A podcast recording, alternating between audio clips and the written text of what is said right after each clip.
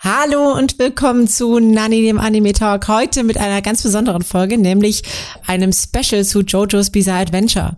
Und weil das etwas so Besonderes ist, sind wir nicht nur, also nicht nur wir und ich hier, sondern auch noch mit der Name. Dem Kevin von genau. Figuya.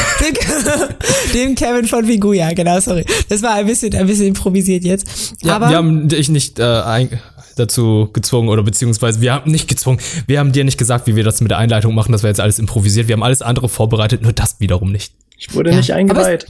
Du wurdest nicht eingeweiht. Aber es ja. ist nicht schlimm. Wir haben nämlich Kevin ja tatsächlich hier als, als einen super Meister Jojo-Experten. Was? Ich, ja, ich tue mein Bestes.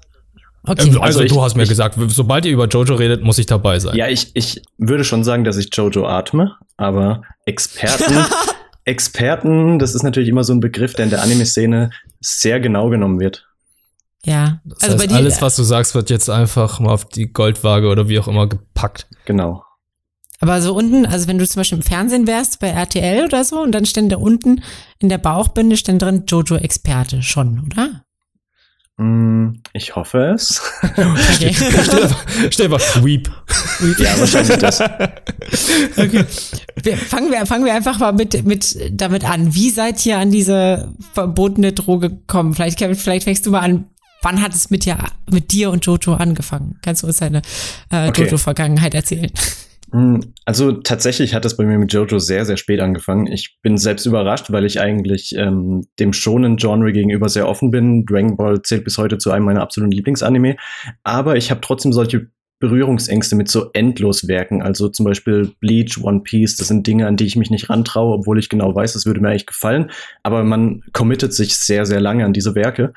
Und bei Jojo war es genau das Gleiche. Das wird mir schon seit Jahren von Freunden empfohlen und ich habe immer mal wieder reingeguckt, aber ich dachte immer so, boah, das hat jetzt in Japan schon irgendwie neun Staffeln im Manga und der Anime ist auch endlos lang. Es sind ja allein jetzt mit den fünf Staffeln schon über 150 Folgen.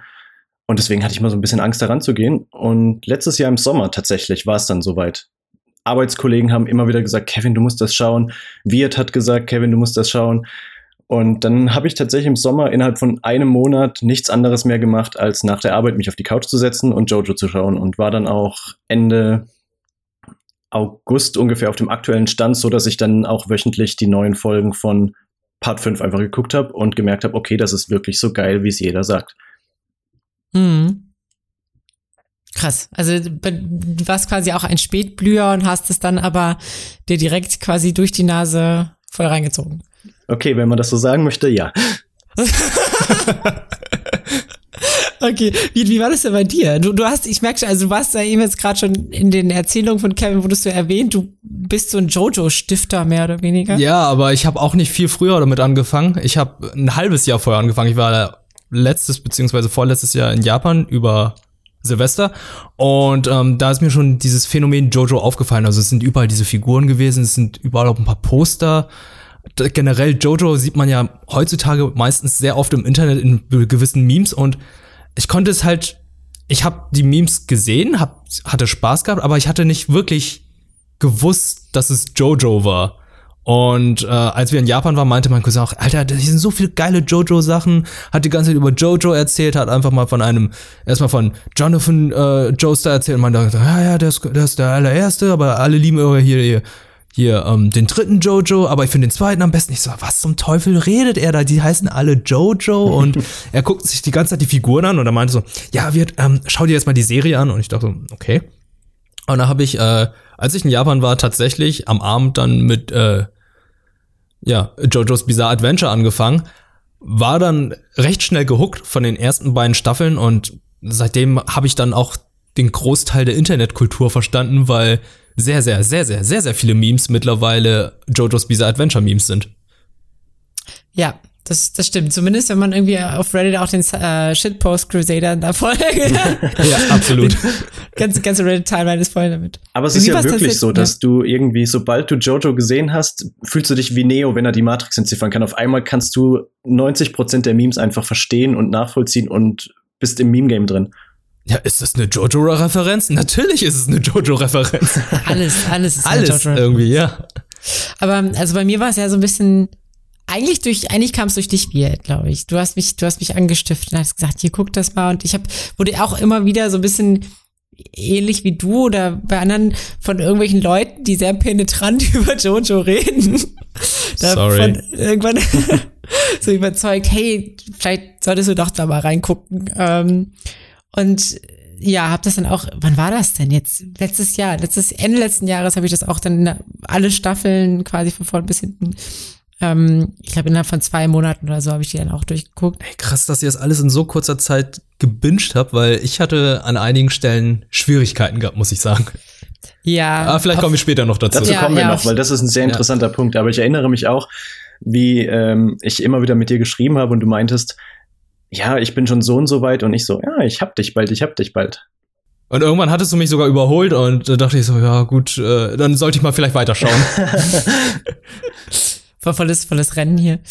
Ähm, ich habe aber noch eine andere Frage und zwar, also wir haben jetzt eben gerade schon ges gesagt, so ja, es ist so ein bisschen wie als Neon äh, die, Neo die Matrix sehen konnte. Neo, Neo, Neo, nicht, oh Gott, nicht, ne, ne, genau, Neo heißt der Typ.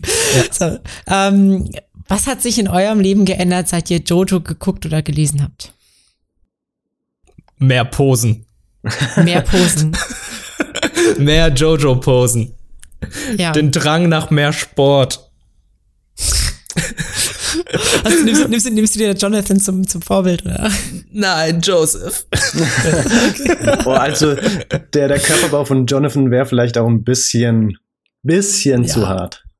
Ja. also der von Jonathan oder von äh, Jotaro ist, glaube ich, der ist ein bisschen Tubuku, zu viel.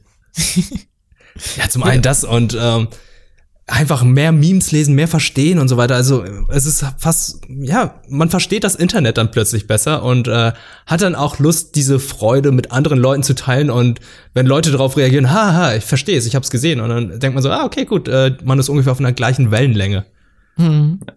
Freude ist, glaube ich, ein ganz, ganz gutes Stichwort, zumindest bei mir, weil ich finde, dass ähm, Jojo eine sehr, sehr, sehr positive Grundstimmung hat und sehr viel gute Laune macht. Ähm, ist in, in Staffel 1, also die ersten neun Folgen, noch nicht so.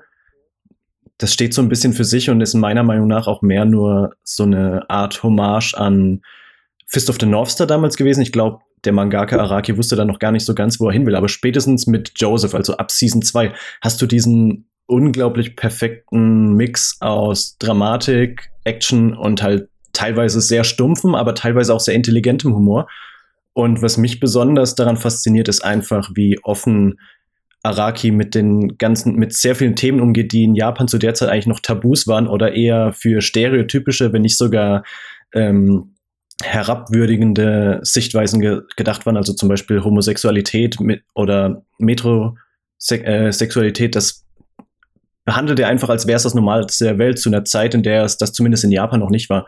Und diese Offenheit gegenüber einfach allem, jeder soll so sein, wie er ist, jeder soll so leben, wie er möchte, das, das überträgt sich schon auch auf den Zuschauer. Also gerade Part 4, zu dem wir später noch kommen, ist für mich so der Feel-Good-Anime schlechthin. Mhm. Was hat sich denn bei dir denn geändert? Also bei mir hat sich also auch schon einiges geändert. Zum Beispiel, wenn ich morgens aufwache, dann höre ich eine Stimme, die mich ruft und mir sagt, Sono Chino Sadame. und Ich dachte, das wäre Mori und, Mori. Und mich, ja, stimmt. Also das, das, ja, das ist mein Wecker, aber momentan habe ich halt keinen Wecker gestellt. Sonst würde ich von, von Morio Joe Radio äh, geweckt werden. ähm, nee, aber es ist halt irgendwie dieser, dieser Ohrwurm, der einen immer, oder also auch von den, von den Intro-Songs, dieses, dieses Gefühl, was damit assoziiert ist, das kommt, überflutet mich einfach immer mal wieder irgendwie so Ja. am Tag und ich fühle mich so, so, yeah, Jojo. und Ja, es ist, es, also die Intros, die pumpen aber auch. Also die machen echt Bock auf die Serie. Es ist halt eines dieser unskippable Anime-Intros, würde ich mal sagen. ja. Fast allen Intros, aber das ist wieder auch Streitthema. bei fast, ja, Streitthema bei Jojo. Aber ich ist bei mir genauso. Also die Musik von Jojo ist halt, es ist ein wichtiger Bestandteil dabei. Also gerade das Intro und das merkt man dann halt auch wieder an den Namen der ganzen Charaktere. Es sind ja auch alles Anspielungen auf äh, Musikanten beziehungsweise Pop-Alben wo, oder Musikalben, die Araki einfach geil fand. Genau, ja. Ja. Also das würde ich sagen, hat sich schon bei mir definitiv so verändert, dass ich, ich sagen würde, okay, äh, mein Alltag ist irgendwie so ein bisschen, also das klingt, das klingt eigentlich voll drastisch, aber mein Alltag ist schon so ein bisschen davon ge geprägt. So, wenn ich aufgedreht bin oder so, dann habe ich relativ wahrscheinlich auch irgendwie einen, irgendein Jojo-Intro im Kopf gerade, so als Ohrwurm. Es ist halt irgendwie, irgendwie verknüpft sich das so miteinander. Es ist so ein bisschen wie so ein Virus. Es ist ansteckender als Corona. ja, aber damit bist du absolut nicht alleine. Ich meine, jeder in, in meinem Freundeskreis, der inzwischen Jojo gesehen hat oder schon vor mir Jojo gesehen hat, baut das immer mal wieder irgendwo ein. Und selbst wenn es nur ein Nebensatz ist oder ein Bild oder ein, oh, das hat mich jetzt an Jojo erinnert. Ich krieg Nachrichten von meinem Bruder, der mir schreibt, ah, weißt du, warum mir Jojo so gut gefällt? Weil ich als Kind das, das, das und das mochte und Elemente davon in Jojo wiedererkenne. Und, mm. und das hast du ja immer und überall. Ich meine, egal in welchem Reddit du drin bist, irgendwo begegnet dir irgendwann mal ein Jojo-Meme. Ja, es ist alles irgendwie Jojo-fiziert, also man weiß es halt einfach nicht. Ich weiß auch nicht, man denkt sich dann auch, was war vorher da? War jetzt Jojo vorher da oder ja, das, was die Person absolut. da fabriziert oder was du da gerade gesehen hast? Es ist äh, irgendwie, weil es schon so lange her, also den Manga oder die Serie gibt's ja schon seit 1986, also den Manga. Und wenn man sich jetzt heutzutage Anime anschaut, dann denkt man sich auch, holy shit, ist das gerade, ist das wirklich gerade eine Jojo-Anspielung gewesen? Ist das, haben sie da wirklich jetzt irgendwie Jotaro eingebaut oder irgendwie eine, eine Pose, die dann so aus dem Jojo-Universum kommt, oder ist es halt eine Pose, die jetzt von Jojo übernommen wurde und alle denken, ja. es ist ja, von ja, Jojo? Ja, ja, genau. Dieses, dieses Ursache-Wirkungsprinzip ist, ist nicht so ganz klar, aber man, also, weil gerade auch, weil ich glaube, so, ich, also dazu kannst du uns vielleicht mehr sagen, Kevin, ich weiß es nicht genau, was wirklich so mit Bekanntheit einhergegangen ist. Also ganz klar, der Anime ist jetzt super populär, finde ich. Oder das ist meine Wahrnehmung, sage ich, zumindest im Internet. Ich weiß halt nicht, wie es mit dem Manga zu deren Zeit war. Ich bin mir nicht hundertprozentig sicher. Das können ja die Leute dann in den Kommentaren gerne beantworten. Aber ich glaube, dass ähm, der Jojo-Manga immer noch zu den am längsten laufenden Manga gehört. Natürlich nicht von der Kapitelanzahl, da sind Detektiv Conan, One Piece und so weiter inzwischen drüber, aber allein von der reinen Laufzeit dass er jetzt seit 86 mehr oder weniger ohne Pause durchläuft. Natürlich, Araki schreibt inzwischen sehr, sehr, sehr langsam. Aber grundsätzlich wurde der Manga ja nie per se pausiert. Und ähm, Deutschland steht so ein bisschen alleine damit da, was die Wahrnehmung von Jojo betrifft. Also Wirt kann das bestätigen, wenn wir auf irgendwelchen Events Manga und Anime-Publisher treffen und wir sagen so, hey, warum bringt ihr Jojo denn nicht nach Deutschland? Dann kriegen wir eigentlich immer wieder die Antwort, weil das Thema hierzulande noch nicht genug anzieht, was sehr schade ist, weil in Japan ist Jojo Teil der Popkultur und ähm, in Frankreich und Amerika ist es eben auch unglaublich stark. Ich habe dazu eine nette Anekdote aus Frankreich. Wir besuchen ja auch jedes Jahr die Japan Expo, um dort auszustellen. Und dort war es letztes Jahr so, dass ähm, ein Fankonzert zu Jojo gehalten wurde. Also nicht nur zu Jojo, sondern zu mehreren Anime-Openings. Aber, und dazu hat mir eine Arbeitskollegin dann eine Sprachnachricht geschickt, da gab es natürlich den Moment, wo das allererste Jojo-Opening gesungen wurde. Und mhm. das endet ja immer mit diesem langgezogenen Jojo. Und du hörst in dieser Sprachnachricht, wie die ganze Halle auf einmal verstummt und dann alle Besucher der, der Japan Expo einfach losbrüllen und dieses Opening mitsingen. Und das ist leider so etwas, was du hierzulande noch nicht hast. Also ich würde dir zustimmen, dass Jojo auf jeden Fall zu den ganz, ganz, ganz großen Franchises im Anime-Bereich gehört, aber hierzulande einfach noch nicht. Ich glaube, das Problem ist halt einfach, es gibt mittlerweile so viele Mangas zu, also über 100 Stück. Und jetzt alle hierher zu bringen, nach und nach zu übersetzen, das wird erst du musst erstmal die Zielgruppe finden. Wollen die Leute sowas heutzutage überhaupt noch? Ist, die haben einfach viel ja. zu spät damit angefangen. Also wenn, das ist ungefähr so, als würden die jetzt sagen, ey, bringt es heutzutage überhaupt noch Dragon Ball herzubringen? Ich glaube, die würden, ich, ich, bin mir nicht sicher, ob, wenn jetzt in den letzten 20 Jahren Dragon Ball noch nicht in Deutschland erschienen ist, ob sich irgendein Verlag traut, ja. Dragon Ball nach Deutschland zu bringen. Weil bei Dragon Ball war es halt so, als es irgendwann Ende der 90er erschienen ist, ist der Manga ja schon abgelaufen gewesen seit ja. ein paar Jahren. Und das hier ist halt so eine Sache, die läuft seit 86, es sind über 100 Bände, bis Deutschland irgendwie Japan einholt mit diesen Anzahl von Bänden, ist das ist, ich weiß nicht, das dauert ewig, aber es ist dementsprechend dann schade, dass sie das nicht mal genau. ansatzweise mit also, der Serie versuchen. Das ist ein sehr guter Punkt. Ähm, man hört ja auch oft das Argument mit dem sehr speziellen Inhalt und dem sehr speziellen Zeichenstil, gerade auch weil es für den Deutschen, der ja per se erstmal ein Gewohnheitstier ist, sehr ungewohnt ist, dass Araki ja wirklich in jeder Staffel das Character Design grundlegend ändert. Das merkst du ja vor allem der Sprung von Part 3 zu Part 4 und dann zu Part 5. Das ist ja als, wär, als würdest du was völlig anderes schauen. Und das kann durchaus sein, dass das hier dann nicht so gut funktioniert, beziehungsweise einfach dann nicht das Geld reinbringt, was man in so eine lange große Serie investieren müsste. Weil wenn du dir jetzt zum Beispiel Beastars oder One Punch Man anschaust, zeigt das ja, dass ähm, unkonventionelle Zeichenstile, sage ich jetzt mal, trotzdem auch Erfolg haben können. Ja, das stimmt. Also ja, wobei ich sagen muss, also, ich glaube, da spielen noch mehr Faktoren eine Rolle, gerade bei Beastars, weil es halt eben auch storytechnisch äh, interessant ist, sage ich da so. Ja.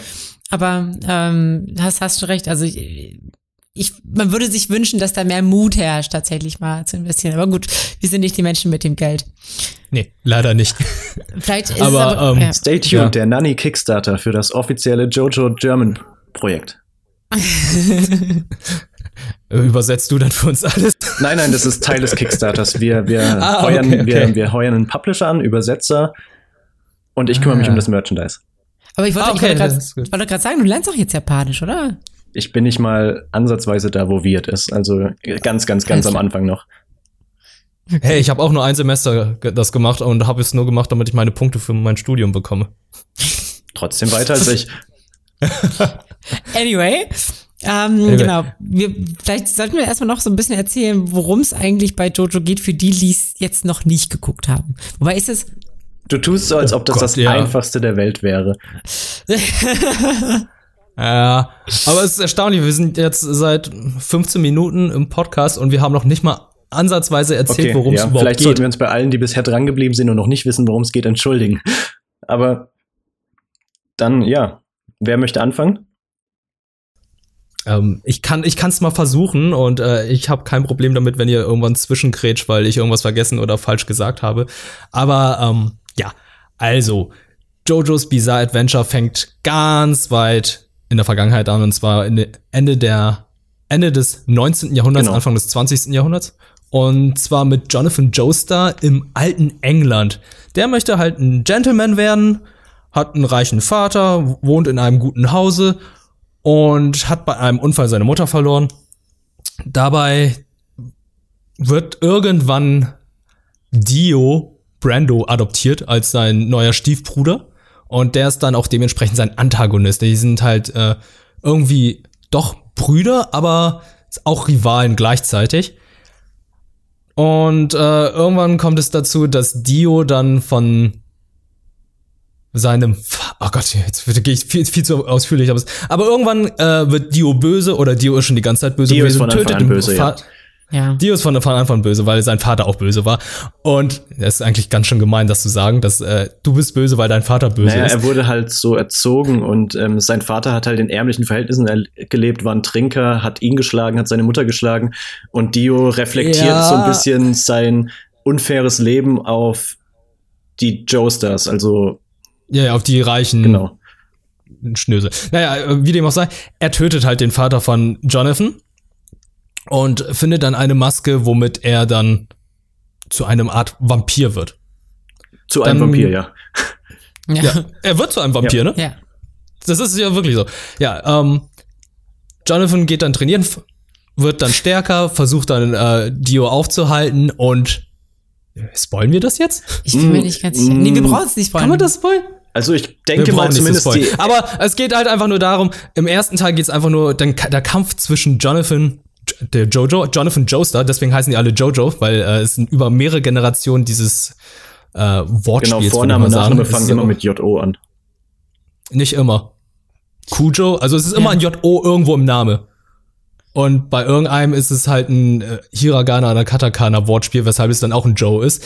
Äh, wie dem auch sei, der Protagonist, der Hauptcharakter ist immer ein Jojo. Da also ein Spitzname von dem ist immer Jojo. Und hier geht's halt einfach nur darum, der Kampf zwischen gut gegen böse.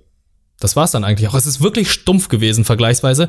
Er hat eine Art Kampf, er hat eine Art Energie, die er in sich katalysiert und aktiviert wie Art Chi oder Ch Chakra aus Naruto, was sich Hamon nennt. Ja. Und das war so eine Besonderheit in diesem Manga, beziehungsweise in der Anime-Serie Phantom, Phantom Blood. Genau. Und das ist die erste Staffel gewesen. In der zweiten Staffel geht es dann um einen anderen Jojo, und zwar geht es um äh, seinen Sohn, äh, nicht seinen Sohn, sondern seinen Enkel, Genau. Joseph Joestar, der dann jetzt in Amerika ist. Der versucht dann halt eine alte Inka-Macht aufzuhalten, die in Steinen gefangen war, die dann auch etwas mit dieser Steinmaske zu tun haben, die Dio vorher hatte. Dabei trifft er dann auf andere Charaktere, trainiert mit denen, wird stärker und kämpft dann gegen diese Inka-Macht von damals. Also von früher. Er muss sich jetzt jede Nein, einzelne nein, das ist, erklären. das ist, das ist, Das äh, wir können hier mal gerne einen Cut machen, weil das ist nämlich das Ja. unglaublich Lustige daran. Wenn du das so erzählst, klingt das unfassbar langweilig. Es ist mega lame Ja, eigentlich. ähm, Denke ich mir auch gerade. Da muss man einfach jetzt so ein bisschen versuchen, dem Zuhörer auch äh, die, die entsprechenden Bilder in den Kopf zu zaubern, weil Jojo lebt in dem Moment eher davon, wie die Charaktere selbst geschrieben sind und wie es in dieses sehr stumpfe Action-Setting unfassbar unerwarteten Humor immer wieder einbaut. Also ich könnte da zum Beispiel direkt die erste Episode von Staffel 2 hervorheben, die eigentlich eine sehr dramatische Wendung hat, weil einer der Charaktere aus Staffel 1, der praktisch Jonathan Joestar damals den Arsch gerettet hat, schlagartig böse wird. Und du denkst, okay, was passiert jetzt? Wie stellt sich äh, Joseph dem alten Freund seines Großvaters und wie wird, er, wie wird er dieser Macht gerecht? Und er rennt halt einfach weg. Und das zieht sich, Ja. das zieht sich ja als eine seiner Kernstrategien durch die gesamte Staffel. ja, stimmt. Eigentlich könnte man Jojo kurz zusammenfassen. Es ist halt eine Familiengeschichte, die über mehrere Generationen geht. Das ist eigentlich Ja. die beste Ja. Zusammenfassung, die ich haben könnte. Hätte ich eigentlich von Anfang an machen, müssen, anstatt jetzt irgendwie versuchen, jede einzelne Staffel zu erklären. Weil es fängt ja Ende der, äh, des 19. Jahrhunderts an und geht bis Golden Wind und das ist ja Mhm. Ende der 90er. Also das heißt, es gibt fast in jedem, in jeder Generation, Genau, jedem und das wird Jahrzehnt auch ab Part irgendein 3 Jojo. nochmal deutlich besser. Ähm, beziehungsweise ab Part 4, weil dann auch die Zwischengenerationen mehr beleuchtet werden. Zum Beispiel, du erfährst nie, wer sind eigentlich die ähm, Eltern von ähm, Jotaro, sondern es geht Mhm. halt nur um die Großeltern immer. Also, nee, Mhm. wobei Jotaros Mutter wird ja gezeigt, aber genau. Jotaros Mutter ist. Ja, die ist Ja, theoretisch auch ein im Koma jo liegt. Joestar. Ja. Anyway, wie wär's, wie wär's, wenn wir mal anfangen mit, wenn wir so Part für Part durchgehen und was uns dann besonders gut gefallen hat und was nicht? Also, weil ich glaube, gerade über Part 1 müssen wir auf jeden Fall irgendwie reden, weil das war so ein Part, dann habe ich angefangen zu gucken und habe ihn aufgehört zu gucken. Ja. Und nach ein, genau, nach einiger Zeit habe ich wieder angefangen ihn zu gucken. Was mir, glaube ich, da irgendwie nicht so bewusst war, ist, äh, wie soll man sagen? Also einerseits, dass der Part so kurz ist. Ja, ich war auch sehr Zweitens- überrascht. Ja, ich auch. Aber auch irgendwie positiv. Mhm. Und zwe- zweitens fand ich aber auch irgendwie, ich hatte noch nicht so ein Gefühl, in was für eine bizarre Richtung es gehen würde. Ja. Ich finde, es war, wirkte für mich einfach wie so auf so ein ganz alter 90er Jahre Shonen-Anime. Gar nichts Besonderes so. Genau, das habe ich ja vorhin schon so versucht, so ein bisschen her hervorzuheben, dass Part 1 noch wirkt wie ein Araki macht eine Hommage an Fist of the North Star, beziehungsweise generell an so 70er, 80er Jahre schonen Anime. Das merkst du auch daran, wie überproportional äh, Dio und ähm, Jonathan einfach gezeichnet sind, was ja dann mit Part 2 sofort abnimmt. Geht so. Naja, schon. Ja. Also sofort würde ich was Also es wird sofort würde ich nicht Part sagen, weniger, beziehungsweise Part es, wird von Part zu Part definitiv wird es Part zu Part weniger, aber wenn ich da einfach nur denke, wie ein 16-jähriger äh, Jotaro aussieht, denke ich auch so, oh, ich hatte nicht Anabolika zum Frühstück. Proteine. Viele, viele Proteine. Ja. Ah, Proteine waren Ja, das. aber wie ging's, wie ging's dir denn mit dem ersten Part? Wirt? Ähm, ich hatte erstmal Schwierigkeiten gehabt, weil da kommt jetzt wieder dieser, diese Sache, weil ich war ja, ähm, wie gesagt, in Japan mit meinem Cousin, aber da war noch ein Kumpel dabei, der auch schon Jojo gesehen hat. Und er meinte, ich meinte dann, ey, es gibt da so viele Jojo-Staffeln, mit welcher fange ich an? Und da kommt schon das erste Problem. Da meinte mein Cousin, ja, du fängst mit Phantom Blood an. Und da kommt da mein Kumpel, für den ich heutzutage echt eine klatschen könnte, meinte so, nee, fang mit Stardust Crusaders an, das andere brauchst du nicht, du kannst eine Zusammenfassung lesen.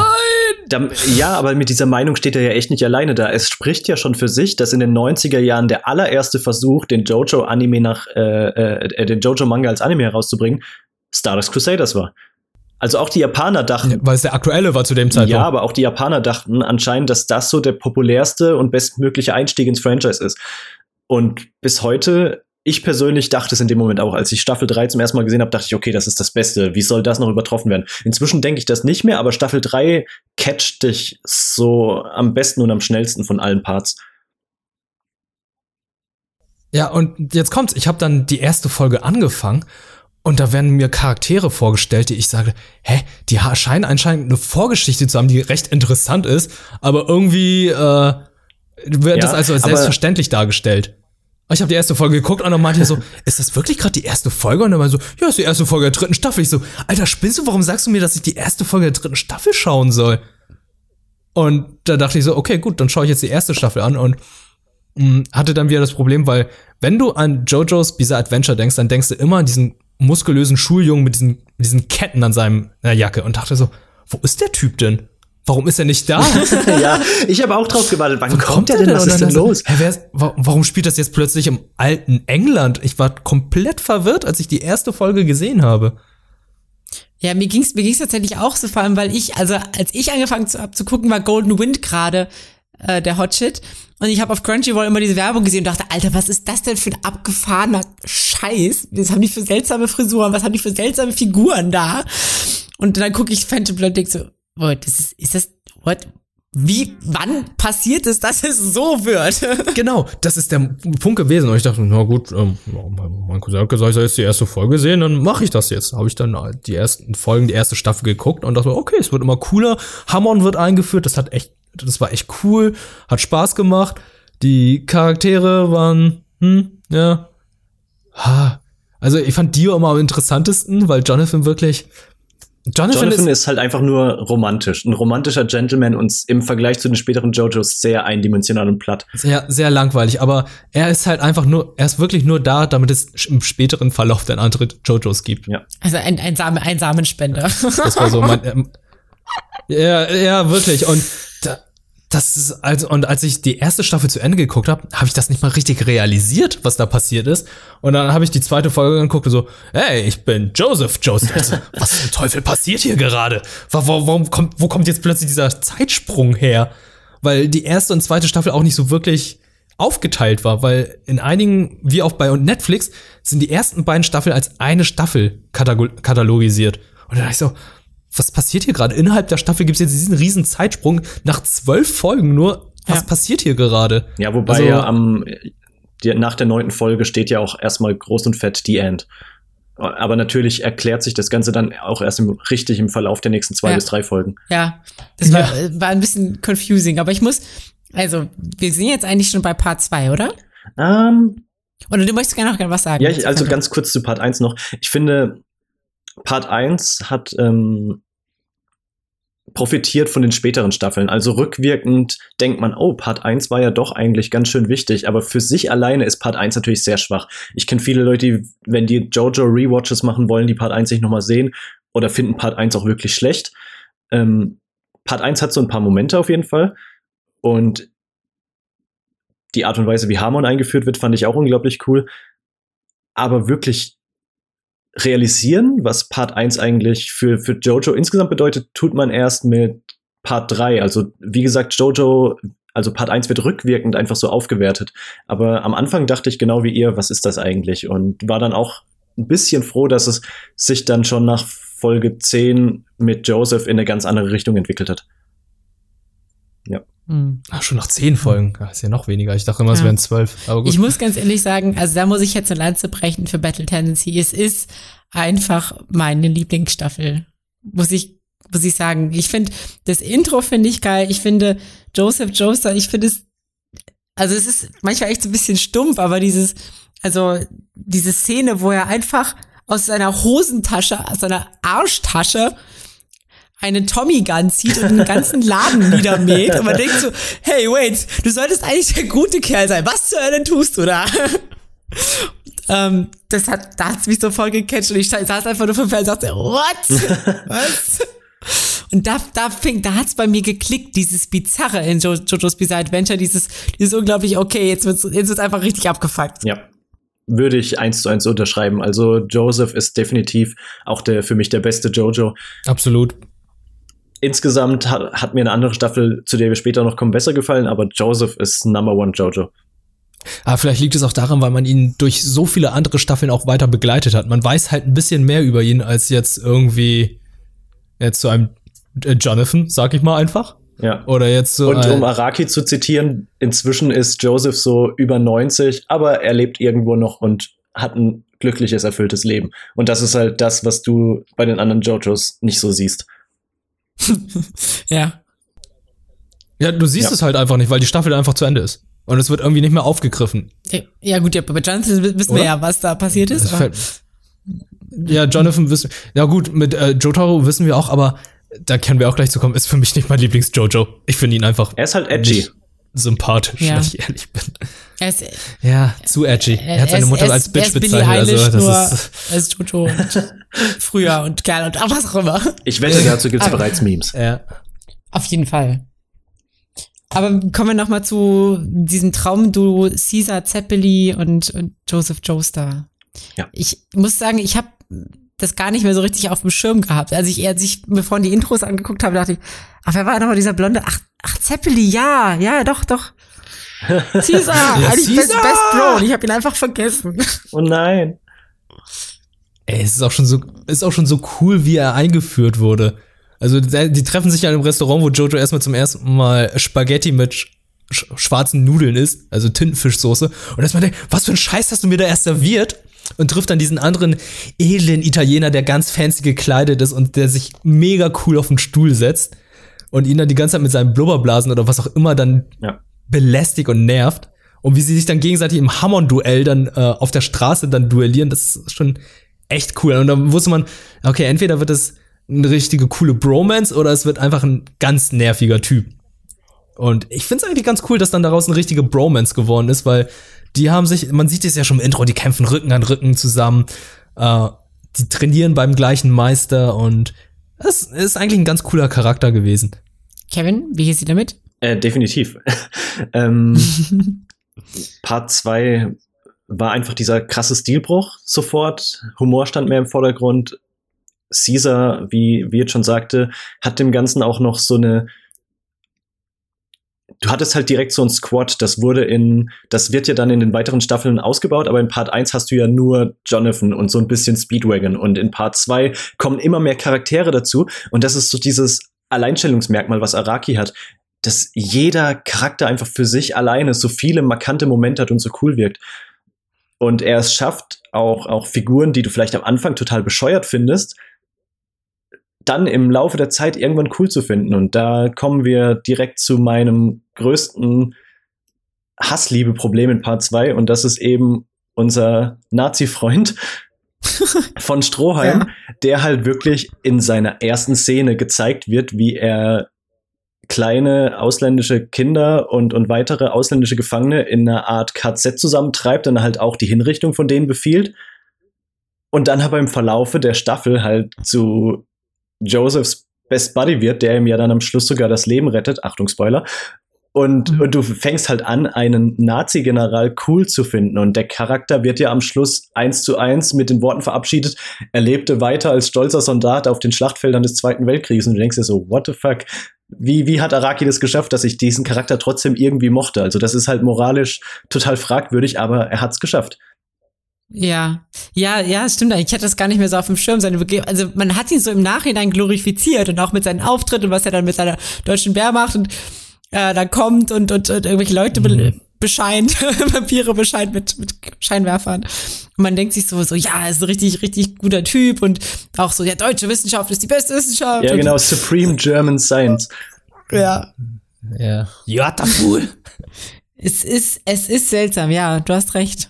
Aber das ist halt so das, was Jojo so geil macht. Da, da habe ich in den späteren Staffeln ähm, noch ein paar weitere Beispiele, aber Stroheim war so der erst, das erste Mal, wo man das so realisiert hat, wo man so dachte, okay, er, ähm, er hat jetzt einen Charakter eingeführt als komplettes Arschloch und dann auf einmal magst du ihn.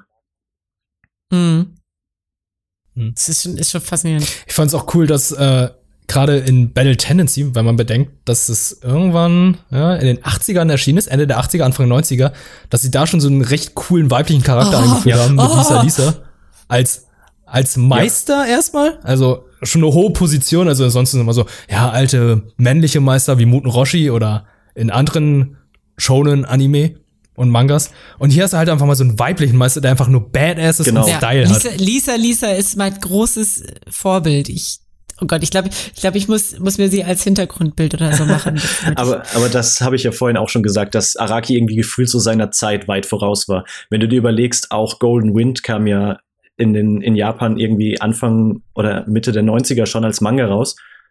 Und, und da wurde einfach, du hast homosexuelle Charaktere, du hast metrosexuelle Charaktere, du hast sehr feminine Männer, die sich gegenseitig betatschen, ihre Brust die ganze Zeit zeigen. Und bis dato war aber war es sowas in Anime immer nur etwas, was belächelt wurde oder was sogar irgendwie dargestellt wurde als was minderwertiges oder als was, worüber man sich lustig machen kann. Und dann kommt Araki und zeigt einfach, nee, das hat so seine Daseinsberechtigung, das kann auch cool sein.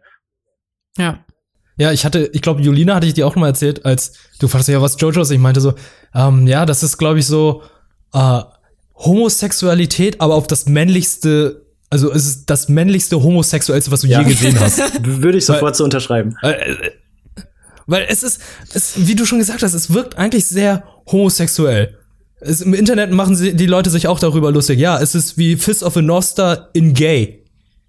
Aber ich finde es überhaupt nicht schlimm oder beziehungsweise es ist halt, okay, es sind halt, es ist sehr viel Bromance, Männergetatsche und so weiter, aber trotzdem sind die irgendwie mega cool Ja, es wirkt dargestellt. nicht kitschig, es wirkt nicht übertrieben. Also, was, was heißt nicht übertrieben? Eigentlich ist es total übertrieben, aber du kannst es so akzeptieren. Du stößt dich nicht da dran. Genau. Ich weiß, das ist halt faszinierend. Weil es halt so übertrieben ist, aber gleichzeitig keine Klischees nutzt. Also du hast ja auch in Jojo bis auf Part 1 jetzt keine klassische Romance und selbst da ist ja die Romance nur dazu da, um noch mehr Feuer in diese Fehde zwischen Dio und Jonathan zu streuen. Stimmt, Mhm. ja.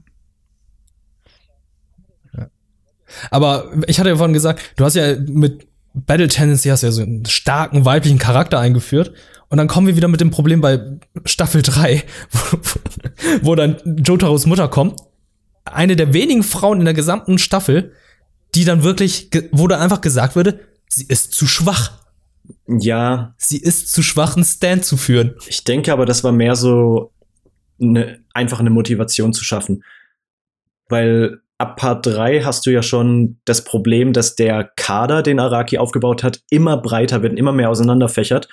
Und wie bringst du, wie schaffst du es jetzt, dass sowohl Joseph als Old Joseph und Jotaro gleichzeitig eine Motivation haben, wieder loszuziehen? Ja, stimmt. Mhm. man kann sich natürlich drüber streiten. Dieses Statement, ja, die Frau war zu schwach, den Stand zu führen, ist komisch, aber da du ja im Verlauf von Part 3 so viele andere weibliche Charaktere hast, die Badass sind, die Stands haben, die für sich selbst stehen, würde ich jetzt nicht sagen, dass das es, es Arakis Hauptaussage war, einfach zu sagen, ja, die Mutter ist nur zu schwach, weil sie eine Frau ist, sondern die Mutter ist halt zu schwach, um eine Motivation zu schaffen.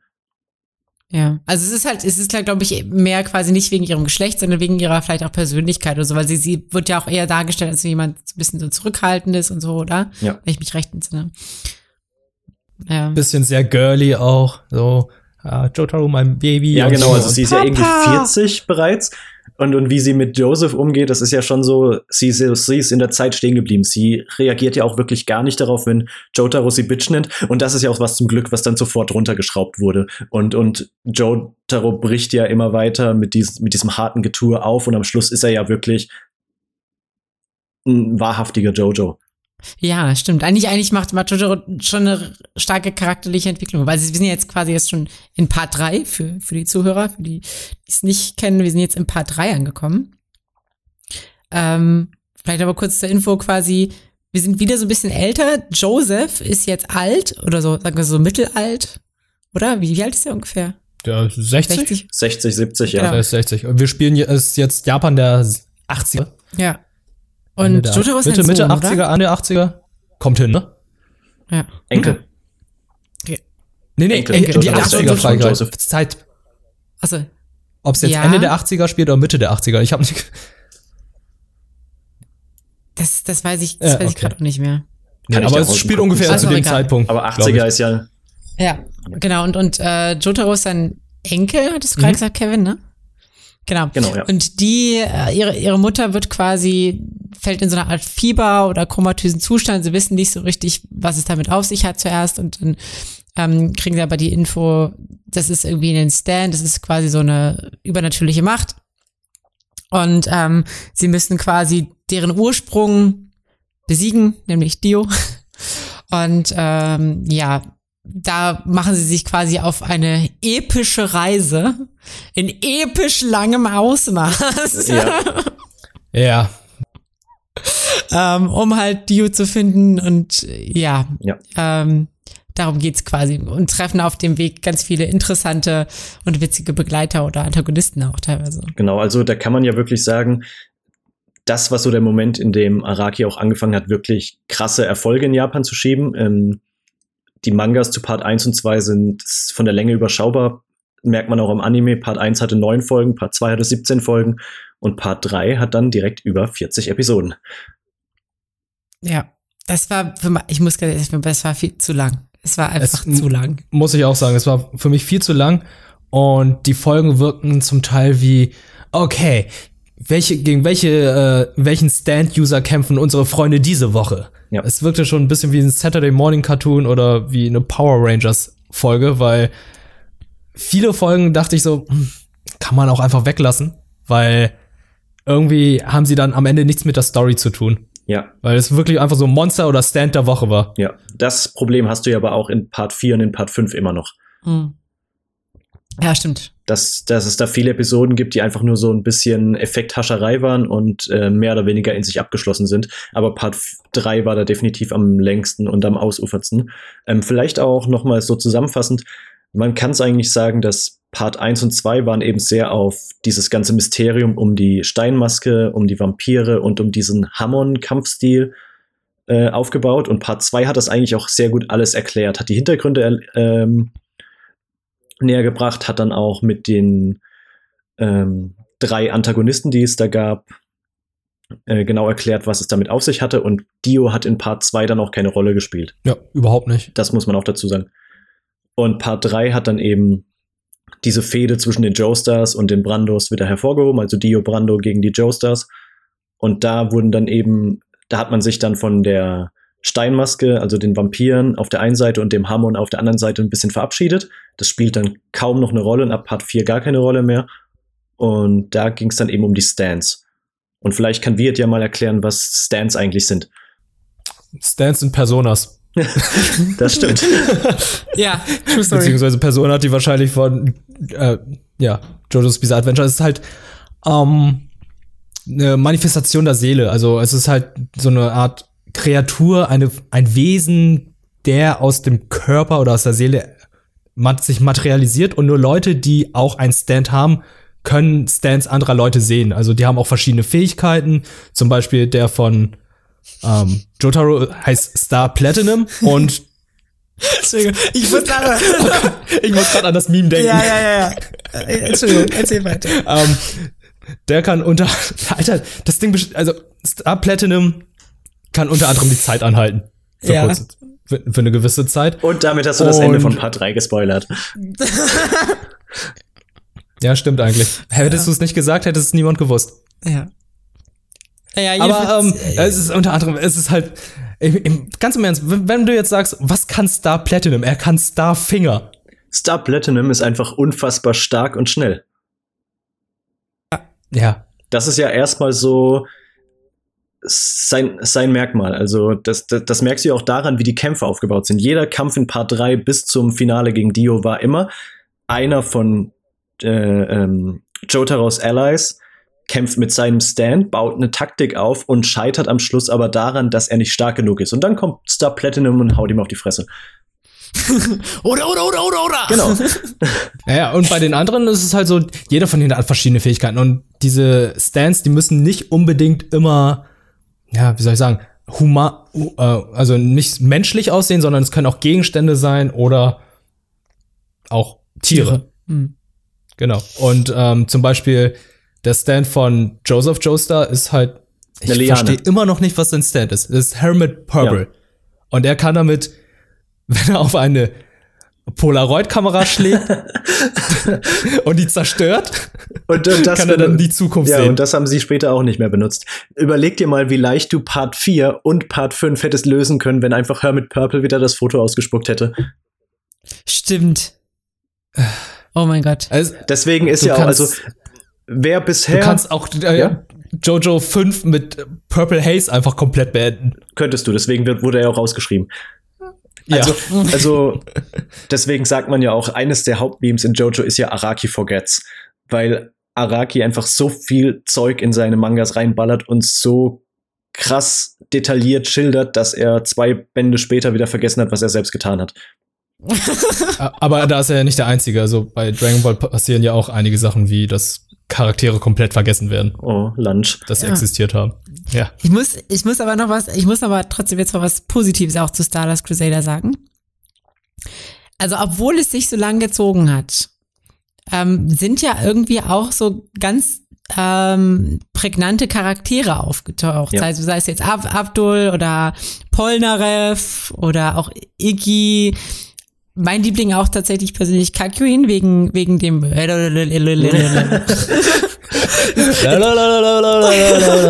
sowas, ging mir halt, also Stardust Crusader hat echt seine Momente, ja. wo es mich so vom Sofa gefegt hat von Lachen. Und das ist auch schon wieder etwas, was ich bei keinem anderen Anime oder keiner anderen Serie so kenne. Du hast Lieblingsmomente, weil sie Memes sind. Mhm. Oder du hast Lieblingscharaktere, weil sie ein bestimmtes Meme gemacht haben. Und das ist, also, das ist wirklich, ich, ich überlege mir gerade die ganze Zeit, wie bringt man eigentlich diese Essenz von Jojo in einem Podcast gut rüber? Aber es ist fast unmöglich, weil dieser Humor so, wie der Name schon sagt, bizarr ist, dass man es eigentlich selbst gesehen haben muss. Ja, du musst es irgendwie gut bebildern können. Und da sind wir zum Beispiel noch gar nicht drauf eingegangen, dass der Anime-Serie die ganzen Panels aus dem Manga sehr gut umgesetzt ja. hat zum Teil. Also das sind so einige Bewegungen oder Standbilder, muss man auch sagen, die einfach eins zu eins aus dem Manga übernommen wurden und auch bei der Farbgebung, was sie dann gemacht haben, dass sie dann halt bei spannenden oder bei Action-Szenen einfach komplette eine andere Farbgestaltung genommen haben. Also zum Beispiel, dass Leute, die normalerweise in dieser Szene schwarze Haare haben, plötzlich pinke oder lilane genau. Haare haben. Das macht aber der Manga auch um und das finde ich so gut, dass sie das halt mit übernommen haben und sich das getraut haben. Ja.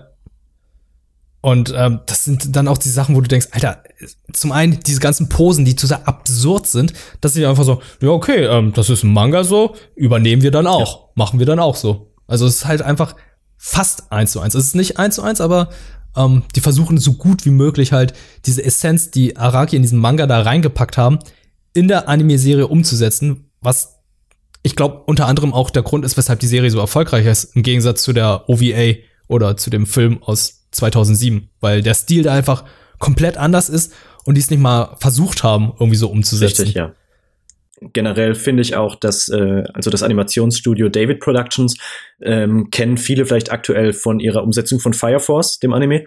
Ähm, die haben da wirklich einen verdammt guten Job geleistet. Du, wenn du dir anschaust, wie sich Anime über die Jahrzehnte entwickelt hat, so von den 90ern zu 2000, da gab es ja dann diesen starken Bruch, wo Details sehr weit runtergeschraubt wurden, sehr viel Computer generiert erstellt wurde, sehr viel mit dem Computer auch koloriert wurde. Man merkt das ganz oft zum Beispiel an den Haaren. Wenn du dir jetzt ältere Shonen-Anime anguckst oder auch mal Dragon Ball Z mit Dragon Ball Super vergleichst, wie wenig Schatten- und Lichteffekte und vereinzelte Details nur noch in Anime heutzutage drin sind. Und Jojo geht halt komplett den umgekehrten Weg. Du merkst zwar zwischendurch auch, dass gewisse Sachen computeranimiert sind, aber grundsätzlich ist sehr, sehr, sehr viel Wert auf Details gelegt worden und das spiegelt sich auch in der Musik wieder. Allein das erste Jojo-Opening, du denkst sofort, du guckst dir jetzt irgendein krasses Werk aus den 70er Jahren an. Das ist so eine geile Rockoper, die da gezeigt ja. wird. Was mich ein bisschen abgeschreckt hat, war erstmal dieser CG-Stil in dem Anime-Intro und da dachte ich so, oh, nee, nee, hoffentlich, hoff, uh, hoffentlich ist es in anderen Intros nicht so. Und im späteren Verlauf dachte ich so, Alter, der Stil ist verdammt cool, es ist so gut ja. umgesetzt. Also schon die erste Szene, wie, wie Jonathan, nee, nicht Jonathan, sondern wie Dio aus dem Panel rausspringt. Ja. Das ist schon so cool, die ersten Sekunden des Intros, wo dann einfach eine Hommage an alle JoJos gezeigt wird, wo du einfach siehst, okay, da kommen jetzt alle JoJos aus den Mangas, die sie noch kurz animiert haben und das führt dann alles zu Jonathan. Also diese Bildsprache in den Intros ist einfach der Hammer. Und ja, diese Bildsprache und ähm, dass schon in dem Intro eine Geschichte erzählt wird und dass das Intro sich auch umso weiter der Anime fortschreitet, also wirklich hier, alle, die es noch nicht gesehen haben, never skip the intro umso weiter die Geschichte im Anime fortschreitet, umso mehr verändert sich ja auch das Intro. Das hast du dann im Part 5 ähm, glaube ich, vier verschiedene Abweichungen innerhalb des Intros ein, alleine. Ja, stimmt. Das ist mir auch, also Part 5 hat das ja irgendwie nochmal so aufs nächste Level quasi gehoben. Das ist mir bei den ersten noch nicht so aufgefallen. Bei, der, bei fünften war es ja dann super deutlich. Das, also da war ja auch dieser Time-Stop-Effekt teilweise dann da, dieses Geräusch und dann wusste man, okay, irgendwas, irgendwas passiert jetzt hier gerade. Ja. Also im Intro. Also spätestens, wenn du merkst, ey, der Antagonist unterbricht das Intro und du merkst, okay, ich scheiß das am Dampfen. Jetzt passiert, Jetzt passiert was. Ja. Wie, was war euer Lieblingscharakter aus, aus Part 3? Jotaro und Polnareff. Mhm. Uff, oh, Part Tatsächlich schwierig. Also ich würde auch wieder Joseph sagen. Weil Joseph so, der, der alte Brocken, Ja. der, der wieder ankommt und dann mit seinem ich, immer mit seinem Catchphrase, oh my God! Also es, es, es klingt so ein bisschen stumpf, aber irgendwie mag ich ihn und es ist halt, man hat ihn schon in, den, in der zweiten Staffel gesehen mit Battle Tendency und man begleitet ihn jetzt noch weiter. Das fand ich schon sehr schön. Das ist auch ein bisschen Ja. auch ähm, so ein bisschen eine gute Zeit mit seinem Enkel verbringen wollte. Das, Ja. das hat mir auch unglaublich gut gefallen, weil du halt zwischen Part 1 und 2 diesen harten Cut hast. Okay, kein Jonathan mehr, sondern Joseph jetzt. Und dann Joseph aber so eine zentrale Figur wird, die auch in den weiteren Parts dann noch eine Rolle spielt. Mhm. Und obwohl sein Stand vergleichsweise auch sehr, sehr schwach ist, im Gegensatz zu den anderen, fand ich, war er schon ein sehr starker Charakter und hat sehr viele lustige Momente gehabt, wie ähm, als äh, er magnetisch angezogen war, sag ich mal. Ich wollte es gerade Ja. sagen, die magnetische Ja, Stelle ja. mit After. Ja, das ist einfach fantastisch. geil. Ja. Es ist halt alles Also- sehr stumpf und, und er ist auch so ein bisschen der Running Gag. Er ist so der Comic Relief des Ganzen.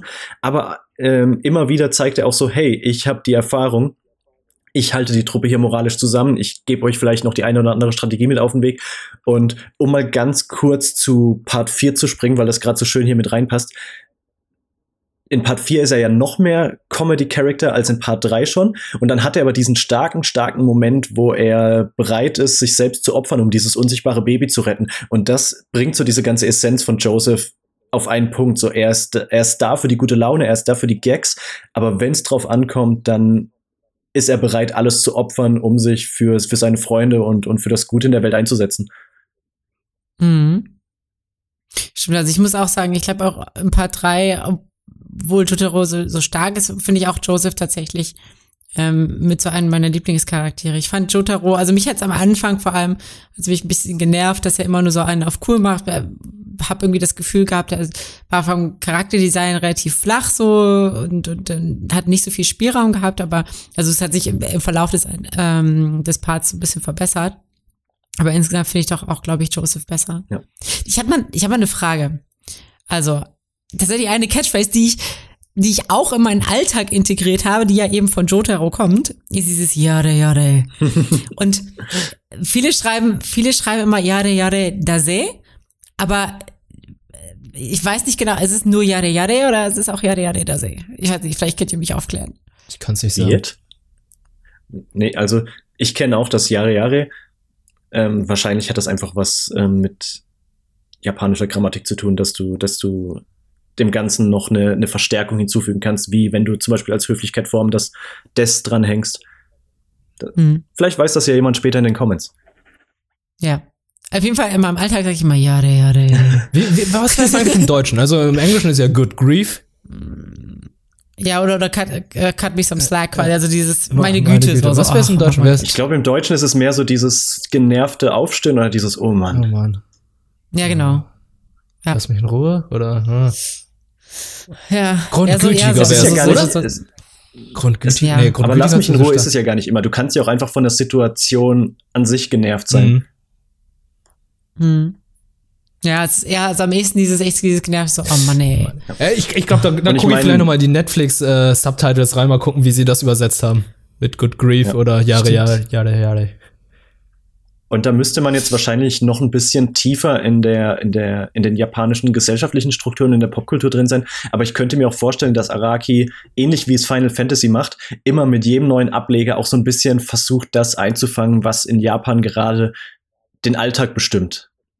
Und verschiedene, verschiedene Hypes oder verschiedene ähm, ähm, Trends mit einzubauen. Und ich kann mir schon gut vorstellen, dass in den 80er, 90er Jahren diese, dieser übermaskuline kalte, coole Held, dass das halt einfach gerade da total hip war. Dav davon gibt's ja in verschiedensten Videospielen, Manga, Anime-Serien ganz viele Beispiele von so, von diesem typischen Held, der total kalt ist und der nichts an sich ranlässt und der viel zu cool ist, um eine Freundin zu haben und der viel zu cool ist, um Gefühle zu zeigen. Und da reiht sich ja Jotaro eigentlich nur mit ein. Ja. Es ist so ein bisschen, ich glaube, das war ja auch in, mit so einer Welle der Amerikanisierung, die da, ich glaube, in den 90er Jahren so ein bisschen überschwappte. Ähm, wo, wo dann auch äh, diese Jeansjacken und so, dieses ge mit gegelten Haaren und so ja. alles so ein bisschen Trend wurde. Ähm, apropos, ich muss dann noch eine Sache erwähnen tatsächlich. Die halbe Mütze? Die, die, halbe, halbe Mütze. Mütze. Oh Gott, ich habe vorhin, bevor wir damit angefangen haben, vorhin noch ein Meme gesehen, wo diskutiert wurde, was ja, das zum Teufel ist. Ist das eine halbe Mütze? Ja. Ist das jetzt? Nee, nee, nee. Ist es jetzt eine halbe Mütze, die er aufhat? Sind es jetzt seine Haare einfach so? Und was zum Teufel ist das dann in Diamond is Unbreakable mit seinen Haaren? Da, ja, also, da fusionieren sie ja zum Teil. Kurz, kurze Aufklärung für die Zuhörer, wer es nicht gesehen hat, acht oder acht nochmal genau hingucken muss. Achtet mal auf die Müt den Mütze-Haarverlauf von Jotaro. Das, der ist nämlich nicht quasi nicht abgebildet. Ja. Und man weiß immer nie so richtig, ist das jetzt auch Teil seiner Mütze? Sind das schon seine Haare? Man kommt dann im Verlauf des Parts, finde ich, auch immer zu so unterschiedlichen ähm, Entscheidungen. Manchmal denkt man, ach so, ah ja, die hat einfach ein Loch da hinten drin. Ah nee, doch nicht. Moment, die ist einfach total zerfetzt. Moment, warum trägt die eine zerfetzte Mütze? Weil er zu cool ist. ist. Ja, ist zu cool. Er, er trägt ja auch so eine fette Kette da. Warum auch ja. immer. Trägt zwei Gürtel. Also, er ist, ja. er ist einfach nur cool. Er ist einfach nur cool. Ja. ähm, ja. ja. aber dieses, ich glaube, ich glaube, es gibt ein Interview dazu. Ähm, ich würde euch an dieser Stelle diese, diese Dreipart dieses Dreipart-Interview auf YouTube empfehlen, wo eine japanische Synchronsprecherin Araki in seinem Homeoffice besucht hat. Ja, das habe ich, ah, hab ja, ich euch ja, ja geschickt. Ich. Ja. Und, und da geht er, glaube ich, auch kurz drauf ein. Ich bin mir aber nicht mehr zu 100% sicher. Also, wenn du dir die Mütze in Japan, in, äh, da gibt's ja ähm, ähm, Geschäftsketten, die sich speziell auf Cosplay-Zubehör ähm, äh, ausgerichtet haben da ist es wirklich eine halbe Mütze. Also ich denke mal schon, dass es darauf hinauslaufen soll, dass einfach so dieser Übergang zwischen Haaren und Mütze fließend ist. Aber es gibt auch durchaus sowohl im Manga als auch im Anime die Panels, wo du einfach denkst, okay, das sind Haare oder Mütze oder Haare oder Mütze, ich weiß es nicht. Und es ist, es ist mittlerweile ein organisches Lebewesen geworden, was langsam fusioniert. Jotaro ist ja auch einer der wenigen Jojos, die sehr wenig Haut zeigen, ne? Ja. Jetzt im Vergleichsweise Ach, zu den anderen. Man beachte jetzt hier. Willst du wissen, warum? Hm? Er ist zu cool. Oh. ah, das ist die ja, Antwort man, man vergleicht das einfach mal mit, mit Josuke danach oder hier mit Giorno, wie die dann einfach mit ihrem ja, ich sag so, mit ihrem Herzausschnitt mit dem Boob-Window da rumlaufen. Ja. ja. Okay, aber das, damit sind wir dann quasi eigentlich auch schon bei Part 4, oder? Ja, genau. Ja, also für, für alle, die sich hier jetzt ähm, so krasse Inhaltsangaben vielleicht erhofft hätten, das ist schwierig, weil man will es ja auch nicht spoilern für die, die es noch nicht gesehen haben. Ich glaube, so ja. ein paar also Feel Good Moments und Absurditäten aus den einzelnen Staffeln zu Revue passieren zu lassen, macht, glaube ich, mehr Sinn. Ja, ich glaube, es wäre auch super trocken, wenn wir jetzt die Inhalte einfach, einfach nur mhm. runterblabbern. Deswegen, ja. Part 4. Okay, Part 4. Diamond is Unbreakable. Ich würde sagen, Kevin macht das, weil äh, du sagst ja auch, ich glaube, das ist deine Lieblingsstaffel. Genau. Und das ist nämlich das Lustige daran. Ich habe überhaupt keinen Bock auf diese Staffel gehabt. Ich, die erste Folge hat mich so rausgeholt, weil Josuke sieht halt aus wie so ein schmieriger Prince-Verschnitt und seine Catchphrase war, was, du hast dich über meine Haare lustig gemacht? Und du denkst dir so, okay, was ist das jetzt eigentlich? Und ich habe wirklich nach den ersten zwei Folgen von Part 4, glaube ich, erstmal eine Woche Pause gemacht und dachte so, nee, das, das trifft jetzt gerade überhaupt nicht das, was ich mir erwartet hätte. Und dann habe ich es geguckt und es wurde besser und besser und besser. Und Part 4 ist bisher der einzige, den ich auch mehrmals komplett geguckt habe. Weil ähm, zum einen ist das Setting so extrem heruntergebrochen. Wir haben uns ja gerade so ein bisschen darüber beschwert, wie ausufernd Part 3 war wobei ich Part 3 auch um Gottes Willen nicht schlecht finde, aber halt einfach sehr in die Länge gezogen. Und Part 4 ist so schön komprimiert. Hat zwar immer noch über 30 Episoden, aber du hast diese, diese kleine Stadt Morio. Du hast eine klassische, Mist, du hast so ein klassisches Mystery-Setting. Ähm, Josuke und seine Freunde müssen herausfinden, wer Kira ist und warum er das macht und wie er das alles macht und warum die ganze Zeit Leute verschwinden. Und alles baut sich so schön Stück für Stück auf. Und jede Folge hat zwar auch wieder diese in sich abgeschlossenen Kämpfe gegen Stans, aber jede Folge trägt auch so ein bisschen dazu bei, dass das große Mysterium weiter gelüftet wird. Und was die Serie extrem gut gemacht hat, war dann, dass in der Mitte schon die erste Auflösung kam und dann aber noch mal der Bösewicht einen Schachzug findet, alles nochmal zu resetten und sich wieder in eine, in extreme Vorteilssituation zu bringen und dadurch nochmal so ein komplett neuer Spannungsbogen geschaffen wird. Also einfach dieses Mystery-Setting für sich wurde wirklich von der ersten bis zur letzten Sekunde perfekt umgesetzt, meiner Meinung nach. Du hast immer wieder diese Feel-Good-Moments, dass böse Charaktere, nachdem sie besiegt wurden, eigentlich mehr so Rowdies waren und sich dann der Gang anschließen und halt auch wollen, dass dieses Mysterium in der Stadt gelüftet wird. Und alles ist so klein, freundschaftlich und immer wieder voller Humor und voller Offenbarung. Alte Charaktere werden gut wieder mit reingebracht. Also Jotaro und Joseph spielen ja auch eine große Rolle.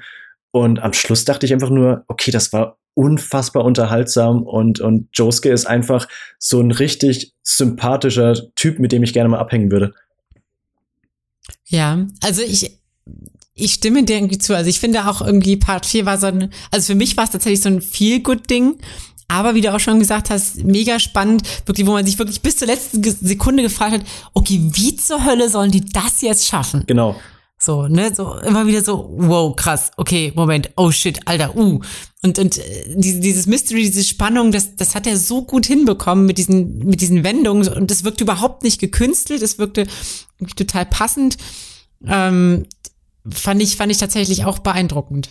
Mhm. Ähm, kann ich auch größtenteils äh, so zustimmen. Aber wie auch bei Diamond, äh, wie auch bei Stardust Crusaders hatte ich zum Teil das Problem mit den einigen Folgen, wo einfach, wie soll ich sagen, der Fokus verloren ging. Wie die Folge mit dem Koch, wo sie in diesem Restaurant mit dem Stand-User waren. Wo ich einfach nur gedacht habe, oh, aber die war doch toll. Die war toll, aber da dachte ja. ich so, äh, Moment, habt ihr da nicht noch ein Mysterium zu lösen? Es wirkte halt wie eine Sidequest in einem Open-World-Spiel. Anstatt sich irgendwie ja. auf die Stories zu fokussieren, so, oh warte, ich gehe jetzt erstmal noch in ein Restaurant, ich mach mal kurz noch was anderes.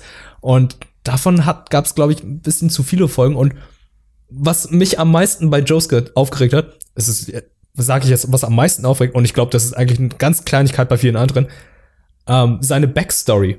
Er erzählt ja, dass er irgendwann als kleines Kind mit seiner Mutter irgendwie unterwegs war. Er hatte Fieber, seine Mutter wollte ihn zum, ins Krankenhaus fahren, es war, gab einen Schneesturm und da gab es ja diesen einen Mann, der den Wagen angeschoben hat, der die Frisur hat, die Josuke jetzt hat.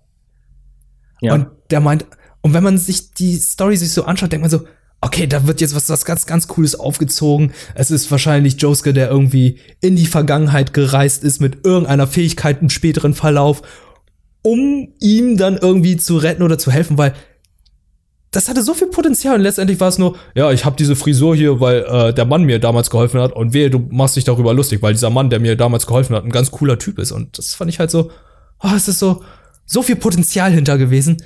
Und letztendlich haben sie es nicht gemacht. Und da hast du ja auch gesagt, es ist halt ein bisschen lame mit den Haaren, dass es halt so seine Schwachstelle ist, weshalb er dann durchdreht und so. Aber das ist halt schade. wieder dieser typische Fall von Araki Forgets. Also es gibt wirklich sehr, sehr äh, leidenschaftliche YouTuber, die teilweise Manga und Anime bis ins kleinste Detail auseinandernehmen und entschlüsseln und die dann auch wirklich jeden dieser Momente, wo Araki etwas aufgebaut hat und das im späteren Verlauf wieder vergessen hat, ähm, aufzeigen. Und ähm, wir haben ja schon darüber gesprochen, Japan ist ein bisschen weiter in den Parts und ich habe mir diese Araki Forgets ähm, Videos schon angesehen. Und in Part 6, der dann auch jetzt als nächstes irgendwann in naher Zukunft als Anime erscheinen wird, gibt es sogar einen Moment, wo das letzte Panel eines Chapters andeutet, dass der Jojo aus Part 5 sich nun dem Kampf anschließen wird, weil er einen Brief von dem Jojo aus Part 6 erhält. Und dann taucht er aber trotzdem nie wieder auf.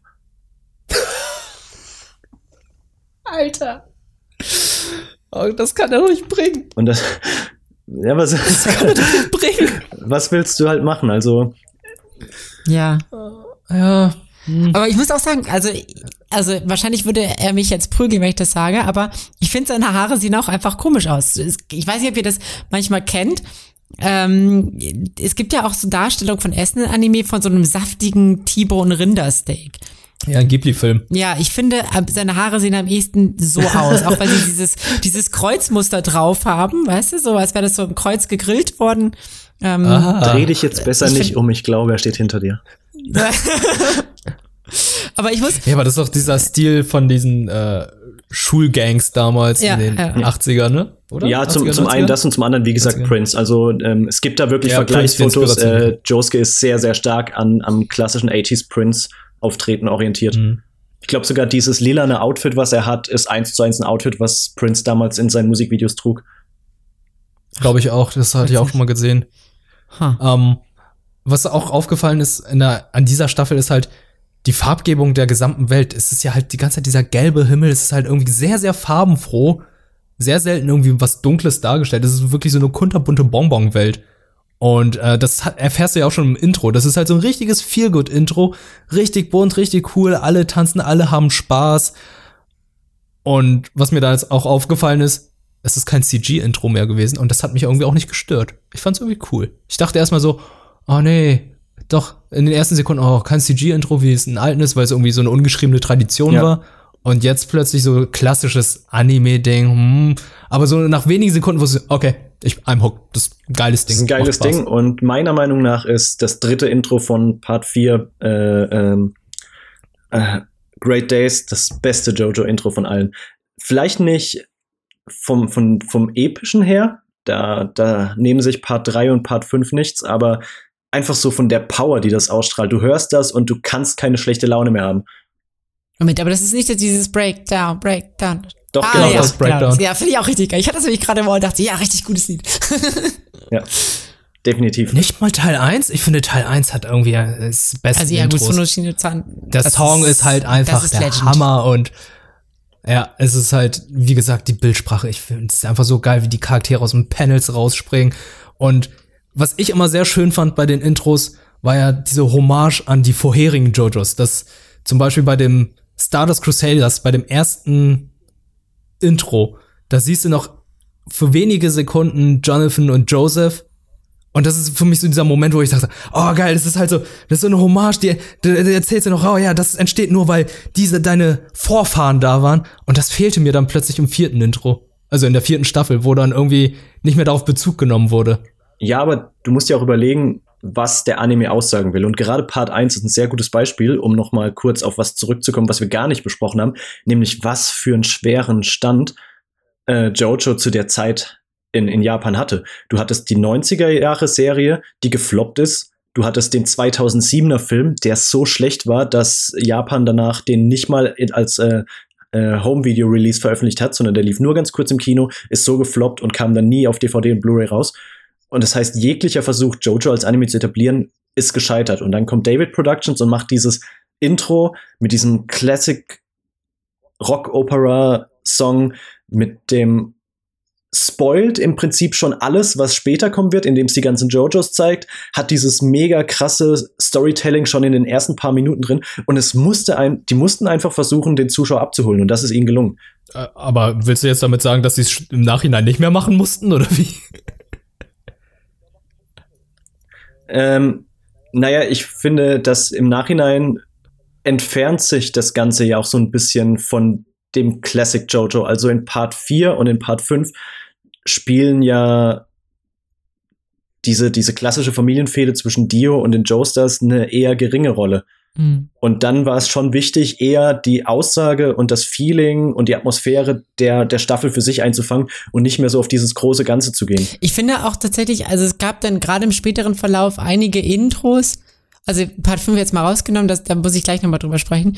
Und bei Part 4 zum Beispiel Chase, dieses, äh, diese, dieses Das eher mag ich ja rockige, gar nicht. wenn ich das höre, wenn ich das höre, denke ich überhaupt nicht zuerst an Jojo. Ich finde, das klingt total nach irgendeinem ähm, anderen äh, Action-Anime-mäßig. Ja, so, was könnte ein Bleach-Intro sein. Bleach-Intro sein, genau, sowas in die Richtung. Und das finde ich halt ganz interessant, auch nochmal, wenn man so ein bisschen die Intros vergleicht, dass es, das, da spiegelt sich das auch in der, in der Auswahl der Lieder, wie ihr das schon beschrieben habt, dass es nicht mehr so auf dieses Ursprüngliche geht, sondern jetzt ein bisschen was anderes ist. Wollte ich noch, wollte ich noch anfügen. Wollen wir noch mal kurz über, über Yoshikage Kiga reden? Du meinst David Bowie? Die, ach, der, echt? Das aha, ja, oh. Ja, jetzt wo du sagst, jetzt wo du sagst. Mind blown. Ja, es ist David Bowie. Oh. Er hat sogar, er hat sogar den klassischen Anzug von David Bowie an. Ach, krass. Oh mein Gott, mindblown. Jetzt, das müsst ihr erstmal übernehmen. Ich bin gerade mindblown. ja, also ähm, ich finde, äh, Yoshikage Kira hatte natürlich unglaublich große Fußstapfen, in die er treten musste. Ähm, bei all der berechtigten Kritik an Part 3 muss man natürlich sagen, dass Part 3 Dio einfach unfassbar badass ist und einer der geilsten Bösewichte, die ich je gesehen habe. Ähm, und Kira macht das aber hervorragend, weil ähm, wie bei den anderen Jojo-Charakteren auch hier wieder so, so viel Eigenes drin ist. Wenn du Kira herunterbrichst, ist er erstmal nur jemand, der seine Ruhe haben möchte. Er ist, ähm, er interessiert sich sehr für Pflanzen, er ist ein sehr zurückgezogener, ruhiger Typ. Er mag Hände. er mag, er, er, hat einen, er hat einen ausgeprägten Handfetisch, ja. ja. der vielleicht, der vielleicht einen Millimeter zu weit geht, sagen wir mal. Ja. Aber, aber nein, er hat halt, er hat halt so eine Charakteristik die ihn auszeichnet und die, die ihn absurd macht, die ihn bizarr macht. Es ist nicht dieses, ich will jetzt die Welt erobern oder ich will jetzt einfach alles und jeden auslöschen, sondern es ist halt einfach so etwas, was du nicht in erster Linie mit einem Antagonisten in Verbindung bringen würdest. Und trotzdem nimmst du den Charakter irgendwie ernst. Und umso mächtiger er wird, umso mehr Angst hast du von ihm. Du hast, äh, du hast es vorhin so gut gesagt mit, dass du immer wieder diese Situation hast, wo du dir denkst, wie wollen die da rauskommen? Kira hat ja am Schluss drei verschiedene Stands. Stimmt, ja. Ja. Und du denkst dir, und du denkst dir halt so, okay, was, was, wo soll das Ganze jetzt noch hinführen? Er, sie, sie haben sich zwar so ein bisschen, also Araki hat sich so ein bisschen in eine Sackgasse geschrieben mit Part 3, weil Dio hatte einen Stand, das kann man ja sagen, mit dem er die Zeit anhalten konnte. Savano! und wie, und wie willst du etwas machen, was noch mächtiger als das ist? Und deswegen haben natürlich auch die Antagonisten in den späteren Parts immer Stands, die irgendwas mit Zeitmanipulation zu tun haben. Da kommt er jetzt halt nicht mehr raus. Ja. Aber trotzdem, trotzdem hatte halt äh, Kira so viel eigenes und, und so viel coole eigene Ideen in seinem Stand drin, dass ich wirklich Dio zu keiner Sekunde vermisst habe, sondern voll in diesem Setting drin war. Er ist halt, er ist halt einfach, finde ich, auch ein authentischer Serienkiller. Also es ist nicht, also. Er ist so ein bisschen der Dexter. Ja, genau, er ist so ein bisschen der Dexter. Es ist so ein bisschen bizarr, aber es ist nicht zu bizarr. Es ist so, hey, vielleicht gibt's in echt so Leute, so, also die ja. eben ähnlich drauf sind und aber auch dann, man, ich finde halt, er ist auch so, wie soll man sagen, hat halt seine Ecken und Kanten in seiner Art und Weise. Also er ist ja eigentlich so ein sehr, genau. sehr ordentlicher Mensch. Er hat seine irgendwie seine Vorstellungen und, und Regeln und Pflichten. Und, und du merkst ja auch, dass er die ganze Zeit so überlegen sein möchte, aber wenn etwas aus seinem Alltag nicht so funktioniert, wie er sich das vorgestellt hat, dann offenbaren sich seine Schwächen. Genau, genau. Das ist halt so, das ist halt total typisch. Und das, da, da, da merkt man halt, dass das Charakterdesign total gut funktioniert, weil, also wenn man das so psychologisch so ein bisschen betrachtet, macht das genau Sinn. Nämlich, also, dass quasi die Charakterecken ähm, Situationen auslösen, in denen dann nicht mehr adäquat kompensiert werden kann. Ja. Interessant finde ich bei ihm halt auch, ich weiß nicht, ob es die erste Szene ist, die man, ähm, die man von ihm sieht, aber er wird irgendwie angesprochen und das erste, was er tut, ist erstmal komplett runterzuzählen, wer er ist, wo er wohnt, wie alt er ist, was er, was er für ja. Hobbys hat. Und denkst du, Dude, was ist los mit dir? Er ist halt ein Neurotiker. Vielleicht ist es auch eine sehr simple Art, einen Charakter vorzustellen. ja. Stimmt, er hat sich in, er hat sich's äh, leicht gemacht. Ja, sehr Moment. leicht. Aber man kann es natürlich auch als, äh, als Teil seiner Psyche, als Teil seines Charakters interpretieren. Aber äh, so wie du es jetzt sagst, dass es ein Teil seines Charakters ist, ergibt es sogar mehr Sinn, als jetzt zu sagen, ja, Araki hat sich einfach einfach gemacht, indem er jetzt einfach komplett erzählt, wer ähm, er ist. Man muss dazu sagen, auf der einen Seite widerspricht es auch ein bisschen seinem Bestreben, dass niemand ihn kennt und der unauffällig ist, wenn er einfach jedem seinen Namen sagt. Ja, aber das ist ja, das ist ja eine, etwas, was total typisch für Neurosen ist, dass du konträr ja. zu dem handelst, was du eigentlich tun möchtest, weil es in deiner Psyche gerade nicht anders funktioniert. Er will halt diese Ordnung aufrechterhalten, also stellt er sich ordnungsgemäß vor und in seinem Denken sagt er sich ja auch, dass er sich dadurch unauffällig verhält, weil niemand soll ja wissen, dass er Frauen die Hände abhackt. Also ist er einfach nur der ganz normale Bürger von nebenan, der halt seinen kleinen Garten hat. Ja. Ja, doch, ja, ist klar, macht auf jeden Fall Sinn so. Und ähm, auch hier, ich habe es vorhin mit Stroheim angesprochen, hier ist das nächste Beispiel. Wieder dieses Writing der Charaktere. Was de, selbst wenn du einen Charakter hast, fängt dieser Charakter an, an dir zu wachsen. Das äh, ist bei Rohan Kishibe ganz krass. Ich meine, das ist ein Charakter, der wird dir vorgestellt als jemand, der ein Insekt aufisst und andere foltert, indem er ihnen Sachen in ihre Psyche reinschreibt und später liebst du ihn. Aber bei Kira ist es genauso krass. Ich meine, du findest ihn eklig, weil er seine Fingernägel irgendwie in kleinen Gläsern sammelt. Du findest ihn gestört, weil er ein Massenmörder ist. Aber dann gibt es diesen einen Moment, und den nehme ich jetzt so ein bisschen vorweg, aber das ist kein allzu krasser Spoiler. Am Ende, als er sich in dem Haus verstecken will und dabei diesen äh, perversen Spanner trifft, der seiner Nachbarin immer die Unterwäsche klaut. Und du, und dieser Spanner ist wiederum so ekelhaft und, und so realistisch geschrieben. Das ist, das ist eine Figur, wo du sofort denkst, ja, so ist das. Also, das ist ganz eklig, damit will ich nichts zu tun haben. Und in dem Moment cheerst du aber sofort für Kira, als er ihn halt mit seinem Stand auslöscht. Du denkst dir so, ja, so ein ekelhafter Stalker weniger auf dieser Welt. Und schon hat sich deine ganze Wahrnehmung der Charaktere wieder gedreht, dass selbst für einen ganz kleinen Moment nur Kira auf einmal in deinem Kopf etwas Gutes tut oder der Pro Protagonist ist, weil er einfach auf, auf natürlich seine eigene Art und Weise mit diesem, mit diesem Spanner und Stalker abrechnet. Und das ist was, was ich irgendwie in anderen Anime so nicht habe. Also da ist halt der Böse immer böse. Der hat vielleicht mal so seinen coolen Moment wie Freezer, aber er bleibt in deinem Kopf immer der Böse. Mhm. Ja, kann ich gut nachvollziehen, weil da, wie du es gesagt hast, das ist halt so ein fast, mh, hm, wie soll man sagen, ein fassbarer Bösewicht, ein fassbarer Antagonist. Man kann es nachvollziehen, das, was da gemacht wird, im Gegensatz zu einem Dio, wo er einfach, der ist, wie du gesagt hast, der ist einfach nur böse. Und ich finde es einfach schade, weil jetzt muss ich auch wieder was vorwegnehmen, wie es dann wieder in Golden Wind geregelt wird mit dem Antagonisten mit dem Bösewicht. Weil da wiederum ja. haben sie es nicht so gut geschafft. Muss ich mal offen zugeben.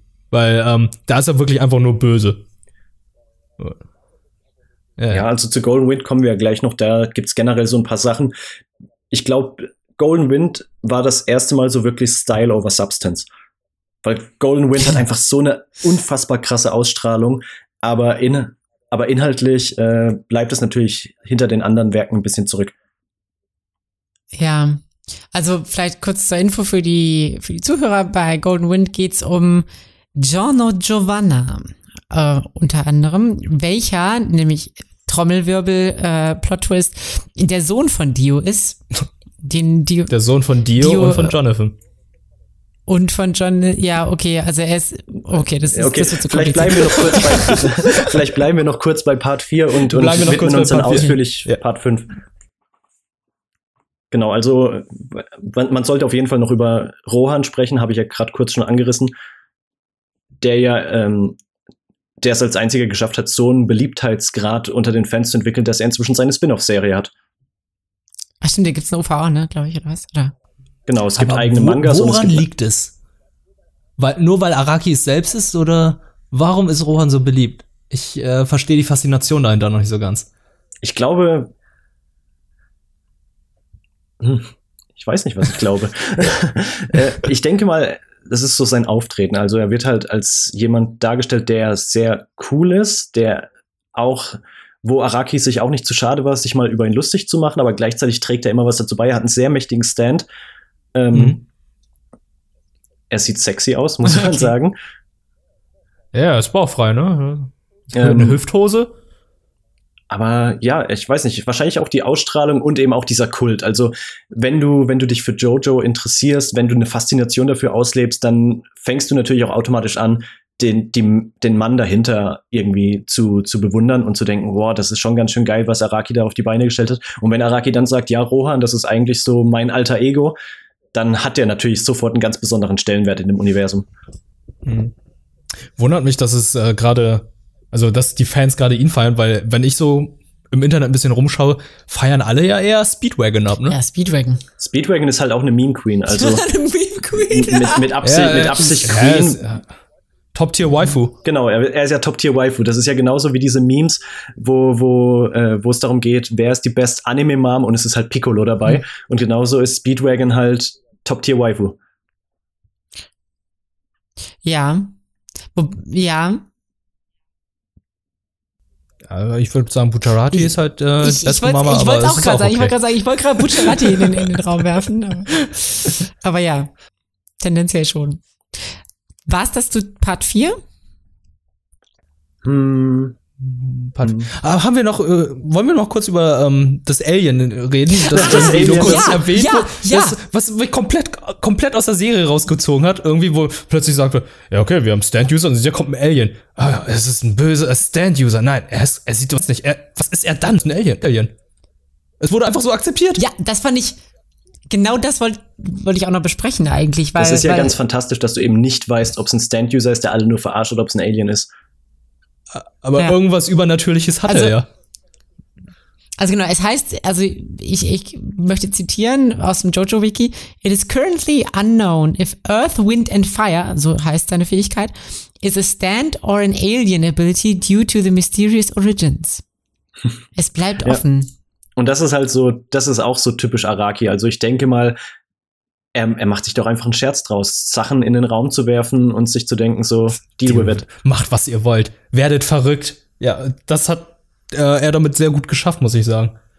Weil ich einfach nicht verstanden habe, was will er damit erreichen. Ich habe irgendwie so viel mehr erwartet und plötzlich, ja, der ist einfach da.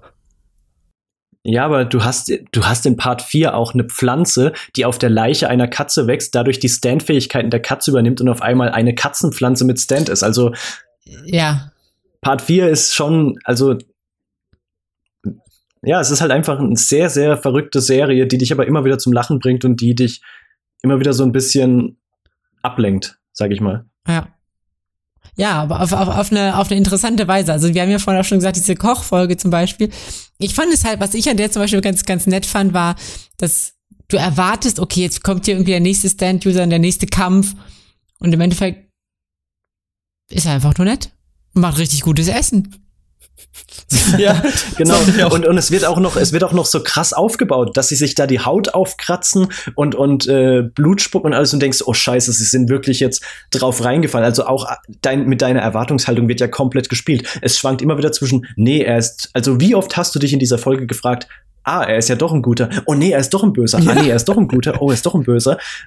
Ja. Und dann auch noch mit diesem toten Tier, als, als äh, Josuke nach hinten geht und er sieht halt erst den toten Hund da liegen. Und auf einmal war der Hund dann doch nicht tot, weil er ja auch geheilt wurde. Also das ist ja wirklich ein Paradebeispiel davon, wie, wie du dich mit deiner eigenen Erwartungshaltung und Perzeption eigentlich selbst verarschen kannst. Ja. Da habe ich, ich habe noch eine andere Frage. Vielleicht wisst ihr da mehr zu. Und zwar, es gibt ja auch, also ein wichtiger Teil oder ein, eine Sidequest mehr oder weniger, oder das heißt Stories-Strang äh, in Part 4 ist ja dieses unsichtbare Baby. Oh, ja.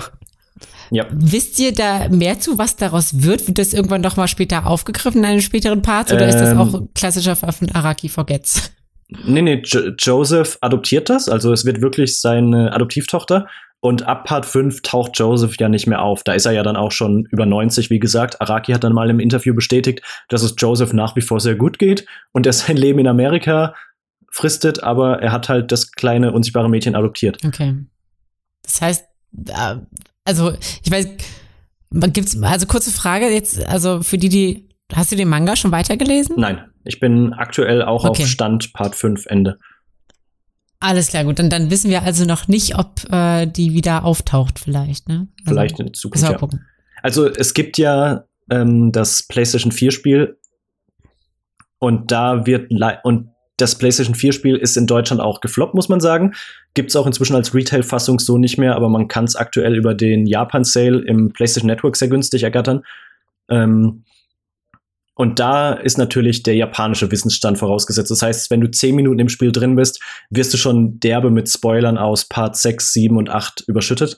Ach krass. Und dementsprechend weiß ich schon so ein bisschen, in welche Richtung das geht. Hab mich auch teilweise über die Wikis ein bisschen gespoilert, weil ich einfach zu ungeduldig war. Aber so im Großen und Ganzen bin ich auch Stand Part 5.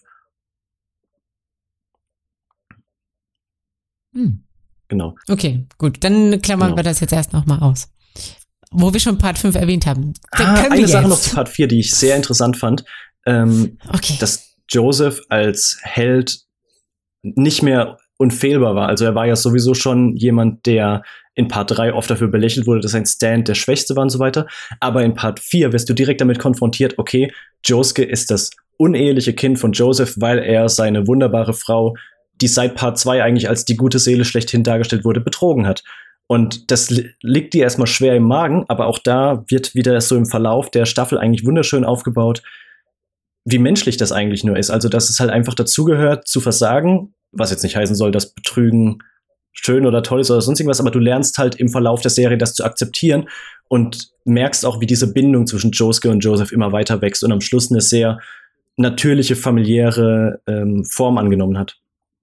Ja, stimmt, da war sowas. Ja, ja, auch mit diesem, mit dieser Verabschiedung. Das war ja auch ein, ein Kernthema, so dieses, diese Vater-Sohn-Beziehung, ne? Und, genau. Ja.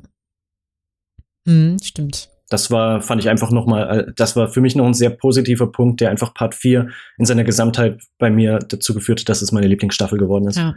Weil ein, du hast so viele schöne Charakterentwicklungen in der, in der Staffel drin.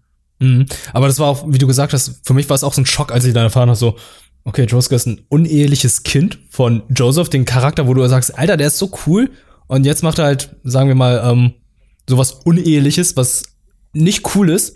Ja. Und dann dachte ich so, ah Mann, ey, es wird ja echt schwierig. Also ich mochte dich ja so sehr gern. Und, genau. und trotzdem am Ende muss ich dann sagen, ah, okay, bist immer noch ein guter Dude. Bist immer genau, noch ein guter und das, typ. und das, das schafft halt, also das ist halt ein Beispiel von gutem Storytelling einfach. Ja, und du, Erhalten des Charakters. Ich hatte echt Angst gehabt, Alter, ich hab, ich mochte dich, Mann. Du, du warst mein ja. Lieblings-Jojo. Aber zum Glück ähm, hat, hat Arakis ja irgendwie noch geschafft, äh, Joseph so interessant zu machen, so menschlich, fassbar. Genau. Also diese, auch dieser Moment, wo äh, Josuke ihn zum ersten Mal begegnet, das fand ich auch schon ein sehr schöner Moment, weil er war ja sehr wütend. Er hat ihn ja irgendwie zum Teil gehasst dafür, ja. weil er ja seine Mutter verlassen hat und ihn allein gelassen hat. Und ähm, dass er ihn dann auch unter die Arme gegriffen hat und die dann zusammen dann unterwegs gewesen sind, ohne seinen Gehstock, das fand ich, das war ein schöner Moment. Ja. Ja. Gut, dann behalten wir das jetzt als schönen Ausblick in Erinnerung für Part 4. Und kommen jetzt endlich zu Part 5. Oder Part, Part 5, 5. Golden Wind. Da muss ich, da ja. muss ich ganz am Anfang was sagen. Und zwar, da finde ich, haben die Intros nochmal eine ganz besondere Rolle. Und zwar ja, deswegen auch, definitiv. weil sie un, also vom Klang her unglaublich gut dieses ganze ähm, Mafia-Setting aufgreifen. Also auch so, es geht teilweise auch so ein bisschen Richtung James Bond, finde ich tatsächlich. Also so von, von den Intro-Stilen her. Ähm, mhm. haben sie da sehr gute, ähm, wie soll man sagen, so Referenzen aufgebaut, finde ich, oder so, so, so äh, Anknüpfungspunkte gesagt und dachte, ja, das, das vermittelt mir irgendwie so, ein, so eine Geschichte von irgendeiner dramatischen Mafia und, und äh, man, man, man wird so ganz gut da reingeworfen, finde ich tatsächlich dadurch. Ja, also grundsätzlich kann man dazu auch nochmal sagen, das, was Wirt angesprochen hat mit seinem Freund aus, äh, dem, der in Japan mit dabei war. Du hast natürlich, jeder Part soll so ein bisschen auch für sich eine Geschichte erzählen und jeder Part soll natürlich auch das große Ganze weitererzählen. Und das hat Araki ja dadurch gelöst, dass jeder Part mit einer bekannten Figur beginnt. Mhm. Ah, ähm, stimmt. Part 2 beginnt, Part 2 beginnt mit Speedwagon und eben diesem Freund von Jonathan, der ja dann zum Vampir geworden ist. Part 3 beginnt mit Joseph am Flughafen, der Jotaro im Gefängnis besucht. Part 4 beginnt dann mit Jotaro, der nach Moria fährt. Und Part 5 beginnt dann wiederum mit. Most reliable ähm, boy ever. Koichi. Koichi, genau.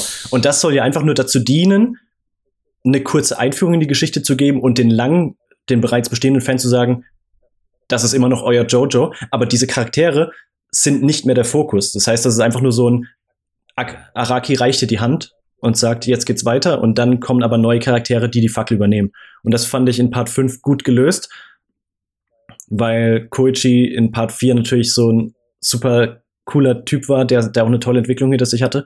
Und dann aber, wie du schon sagtest, wirst du sofort in dieses italienische Mafia-Setting geworfen.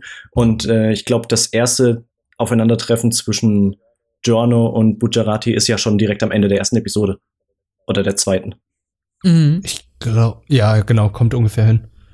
Genau, ähm, wir können ja kurz zusammenfassen, worum es eigentlich geht bei Golden Wind. Es geht einfach nur darum, äh, Giorno, wir haben gesagt, er hat zwei Väter und eine Mutter. Ist auch ein jo äh, Jojo, theoretisch Giorno, Giovanna, deswegen Jojo, also beides mit G, G geschrieben. Und seine Aufgabe oder sein Ziel ist es, ein Gangster zu sein. Er möchte halt die ganzen Drogen in Italien verbieten, damit Kinder davon nicht abhängig werden und äh, daran sterben. Eigentlich eine ganz edle Sache, um ein Gangster zu werden, eigentlich was ganz anderes. Ja, er ist halt so ein bisschen wie der Pate. Er will ein Mafiosi ohne Drogenhandel werden. Ja, er will ein guter Mafiosi sein. Ein ah, guter Mafiosi. In Anführungszeichen. Ja, in Anführungszeichen. Also er, er, er tötet trotzdem ja auch Menschen. Also Ja. es ist ein sehr, es ist eine Gratwanderung. Und äh, es ist eigentlich ein Verlauf von zwei Wochen, weil ähm, die wollen halt den Oberboss von diesen ganzen Drogen finden und aus, auslöschen. Also die wollen ihn halten. Und äh, auf dem Weg dahin treffen sie dann halt auf seine ganzen anderen Lakaien. Und äh, das ist halt auch ein bisschen wie bei Stardust Crusaders mit einem Problem. Auf dem Weg dahin treffen sie dann auf viele Stand-User der Woche. Aber Ja. die Stand-User der Woche, muss ich sagen, sind aber auch sehr, sehr cool umgesetzt worden im Gegensatz zu Stardust Crusaders, finde ich. Ja. Und man muss dazu sagen, man lernt noch ein bisschen was über die italienische Küche. Die heißt nämlich Risotto, Formaggio, Prosciutto, Peschi, Melone, Ist sehr klischeehaft. L'Arancia. Naranja, ja. Ja, Mandarin.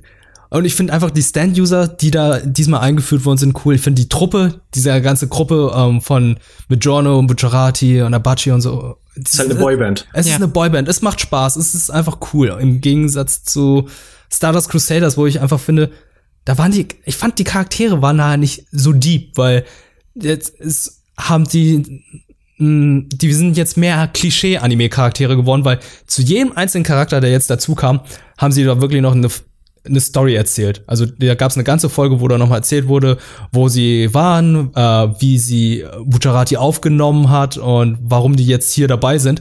Und das hat mir bei Stardust Crusaders ein bisschen gefehlt, weil bei Stardust Crusaders wurde einfach nur erzählt, ja, äh, meine, meine Schwester wurde von äh, einem Typ mit zwei rechten Händen getötet. Deswegen versuche ich jetzt hier Dio aufzuhalten.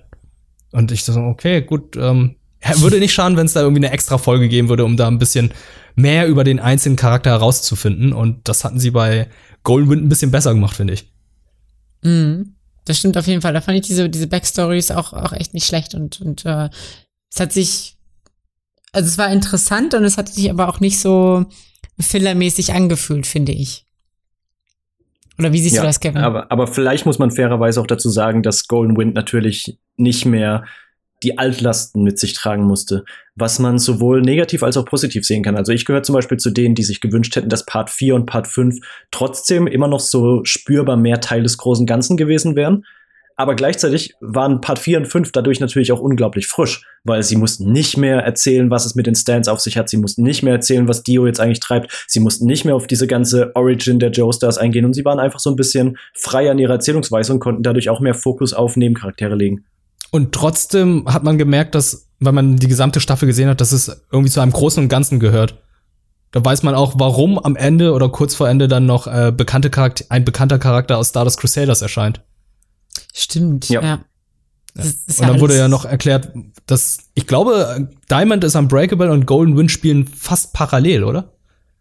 Ja, ja, klar. Also direkt am Ende von äh, Diamond is Unbreakable erhält Koichi von Jotaro den Auftrag, nach Italien zu fliegen, weil er Informationen von der Speedwagon Foundation erhalten hat, dass dort eben der Nachfahre von Dio lebt. Ja. Das ist ein fließender Übergang. Ah, fließender Übergang. Okay, ich dachte, das wäre sogar noch so eine parallele Sache, die da lief. Aber jetzt mal, jetzt mal eine kurze, kurze Frage. Wir haben jetzt in Part 4 nicht so richtig über Koichi geredet, obwohl er der Most Reliable Guyver ist und äh, ein sehr seltsames Stand hat. Aber in Golden, in Golden Wind er kam ja da, war ja auch wieder der Aufhänger, wie du so gesagt hast. Aber später hatte da, der hat da keine Nee, nee, der spielt keine Rolle mehr. Spielt keine Rolle mehr, Er hat ja dann auch, er hat ja auch seinen Auftrag erledigt, praktisch. Hm. Er hat äh, Giorno gefunden und hat praktisch übermittelt, dass das, dass er eben nicht die Ziele von Dio weiterverfolgt, sondern sein eigenes Ding macht. Und äh, später schließt das ja dann durch einen Charakter aus Stardust Crusaders und dass dieser weiterhin mit Jotaro in Verbindung stand, ja den Kreis. Du weißt also, okay, Jotaro hegt keine Absicht, Giorno zu töten oder zu verfolgen. Er wollte einfach nur sicher gehen, dass der nicht jetzt einfach mit der gleichen Scheiße wie Dio weitermacht. Hm. Ah, stimmt. Was, was sagt ihr? Also, ein ganz spannender Antagonist ist ja im Prinzip Diavolo gewesen, den man ja irgendwie die lange Zeit nicht so richtig gesehen hat in, im, im Teil des, des Anime. Ne? Genau. Was, was äh, habt ihr zu sagen zu, also, vielleicht müssen wir kurz ein bisschen spoilern, aber der hat so ein bisschen so eine gespaltene Persönlichkeit. Ein bisschen ist gut. Also, Äh, er ist, er hat- das, das ist ja das Interessante an ihm, finde ich, das mit dieser gespaltenen äh, Persönlichkeit. Aber wiederum, hatte ich es ja vorhin gesagt, finde ich ihn als Charakter dann irgendwie recht langweilig, weil er einfach dann nur böse ist. Also die, die, die, seine böse Version ist halt einfach einfach nur böse ist. Ich finde, da gibt's nichts irgendwie, womit man sagen kann, ey, der ist wie bei Kira, dass er sagt, ey, er hat irgendwie doch seine Prinzipien, er versucht irgendwie doch das zu rechtfertigen, was er macht, was irgendwie dann sagst, oh, okay, das ist äh, gar nicht so verkehrt, sondern er ist einfach nur böse. Und seine andere Persönlichkeit ist halt einfach nur sein eigener Lakai. Also ähm, er ist halt Opfer seines eigenen, seiner eigenen Persönlichkeit. Haben wir eigentlich, also hat man eigentlich erfahren, was das übergreifende Ziel ist von ihm? Äh, gute Frage. Also von Diavolo? Grundsätzlich, grundsätzlich stimme ich wir zu. Ich finde auch, dass das Katz-und-Maus-Spiel in Part 4 deutlich besser lief als in Part 5. Ähm, zu dem übergreifenden Ziel ist, das, ist er, glaube ich, als Charakter in sich zu komplex, weil im Prinzip Diavolo hat keine Backstory, weil Diavolo existiert ja so gesehen nur als das manifestierte Böse von Doppio. Lustigerweise, Doppio hat seine Backstory-Folge, wo man erfährt, dass Doppio eigentlich auch kein so übler Kerl ist. Ja. Ich glaube ich glaub eher, dass, dass das ähm, vielleicht greift das im Manga auch weiter. Ich würde den wirklich nach wie vor unglaublich gerne auf Deutsch lesen. Ähm, ich denke schon, dass man das vielleicht so drehen kann, dass Doppio durch seine Vergangenheit und durch den Stand halt, wie sagt man, äh, äh ähm, böse wurde, also dass er halt so befallen wurde davon und dass ihn das verändert hat. Mhm. Und natürlich leidet Part 5 so ein bisschen darunter, dass Diablo immer nur im Hintergrund die Fäden zieht und du ihn eigentlich erst in den letzten fünf Episoden wirklich handeln siehst. Mhm. Dafür finde ich aber die ganze Gang rund um Metallica umso besser. Äh, ähm, weil du die auch wieder die ganze Zeit als das pure Böse wahrnimmst, und, und die Charaktere auch ihren Zweck so gut erfüllen. Ich weiß gar nicht, wie sehr ich White Album gehasst habe und wie sehr er mir auf die Nerven ging in der Episode, in der er aufgetreten ist. Und welches noch White Album? Der, der das Wasser einfrieren konnte. Der Skiläufer. Der Skiläufer, der ja. Ah, ja, ja, ja, ja, ich erinnere mich. Der dann gegen den, Mister gekämpft hat. Mhm. Ja, und ich fand den so ätzend und so nervig, aber das ist genau das sollte ja auch sein. Aber du hast halt diese, diese Gang waren halt die Gegenspieler die haben beide das gleiche Ziel verfolgt, nämlich Diablo zu finden, aber waren halt trotzdem auch verfeindet untereinander.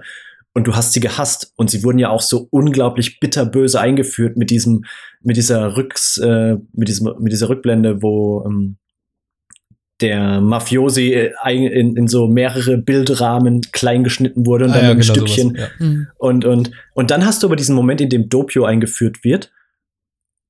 Und auf einmal fängst du an, für Metallica zu cheeren und du denkst, okay, schafft es Metallica jetzt irgendwie Doppio zu besiegen, nimmt das jetzt noch so eine krasse Wendung. Also auch da hast du schon wieder diese, diese Perspektive, die sich verschiebt, in dem Moment, wo du merkst, ah, ich habe diesen Charakter vielleicht die ganze Zeit völlig falsch verstanden oder völlig falsch beurteilt. Mhm. Ja, ja, es stimmt schon irgendwie. Also. Nur. Ja ja, wie, wie er schon sagte, Diablo selbst bleibt dadurch halt ein bisschen auf der Strecke.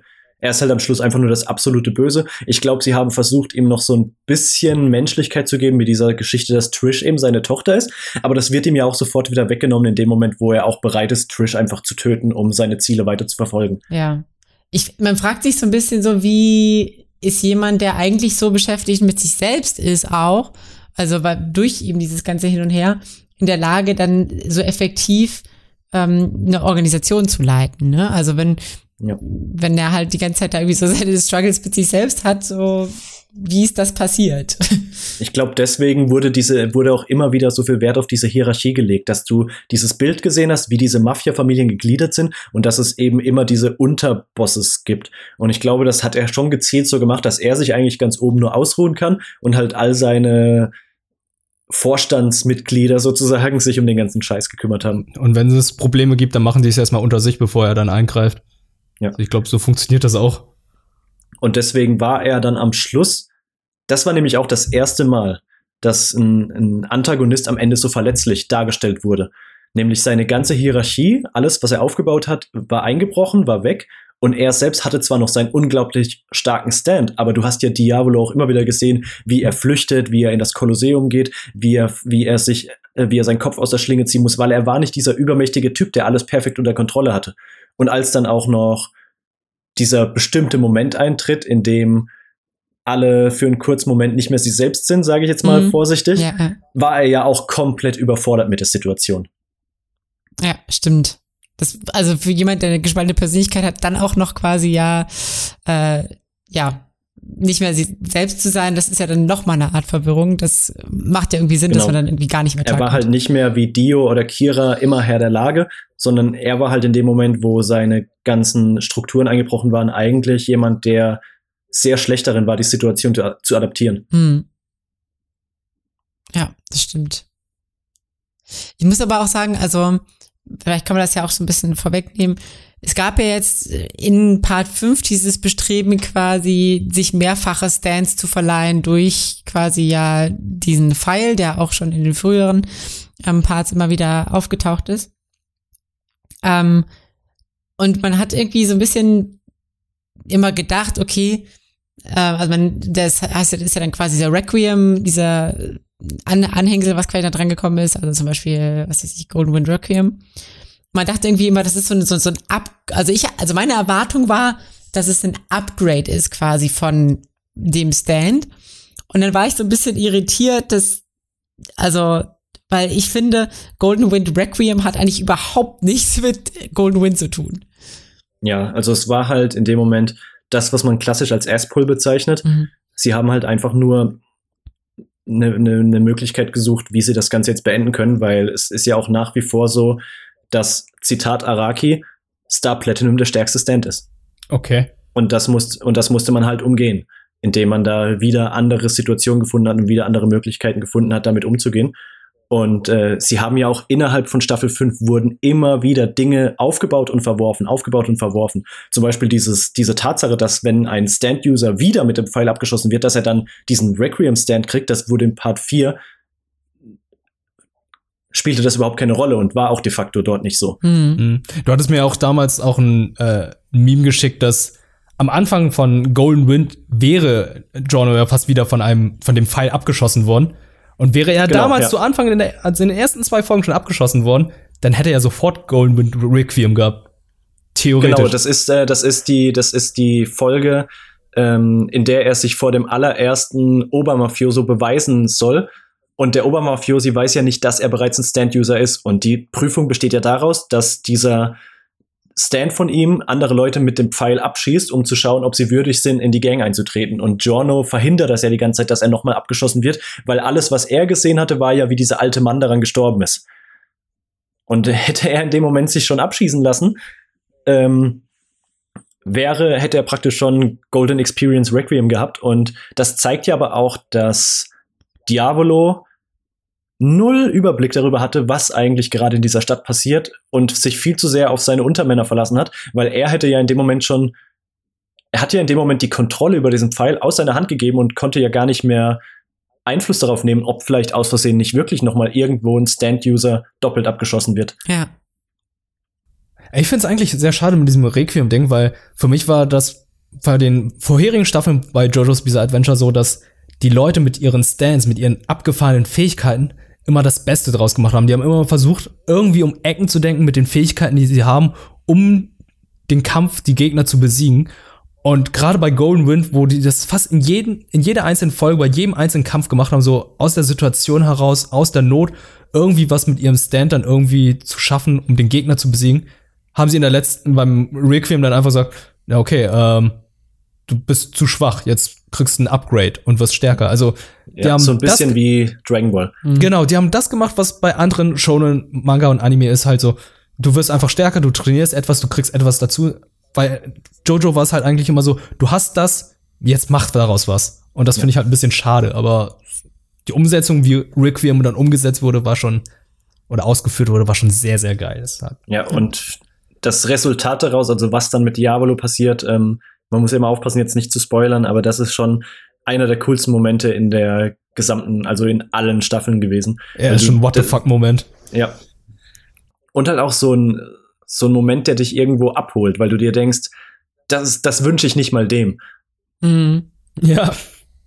Ja, yes, ja, ja, ist recht. Es ist schon, ist schon irgendwie heftig. Deswegen, deswegen meinte ich auch ganz am Anfang, Part 5 ist so ein bisschen Style over Substance. Also du kannst da, was die Logik betrifft, sehr, sehr, sehr viel rauspicken und, und durch den Fleischwolf ziehen.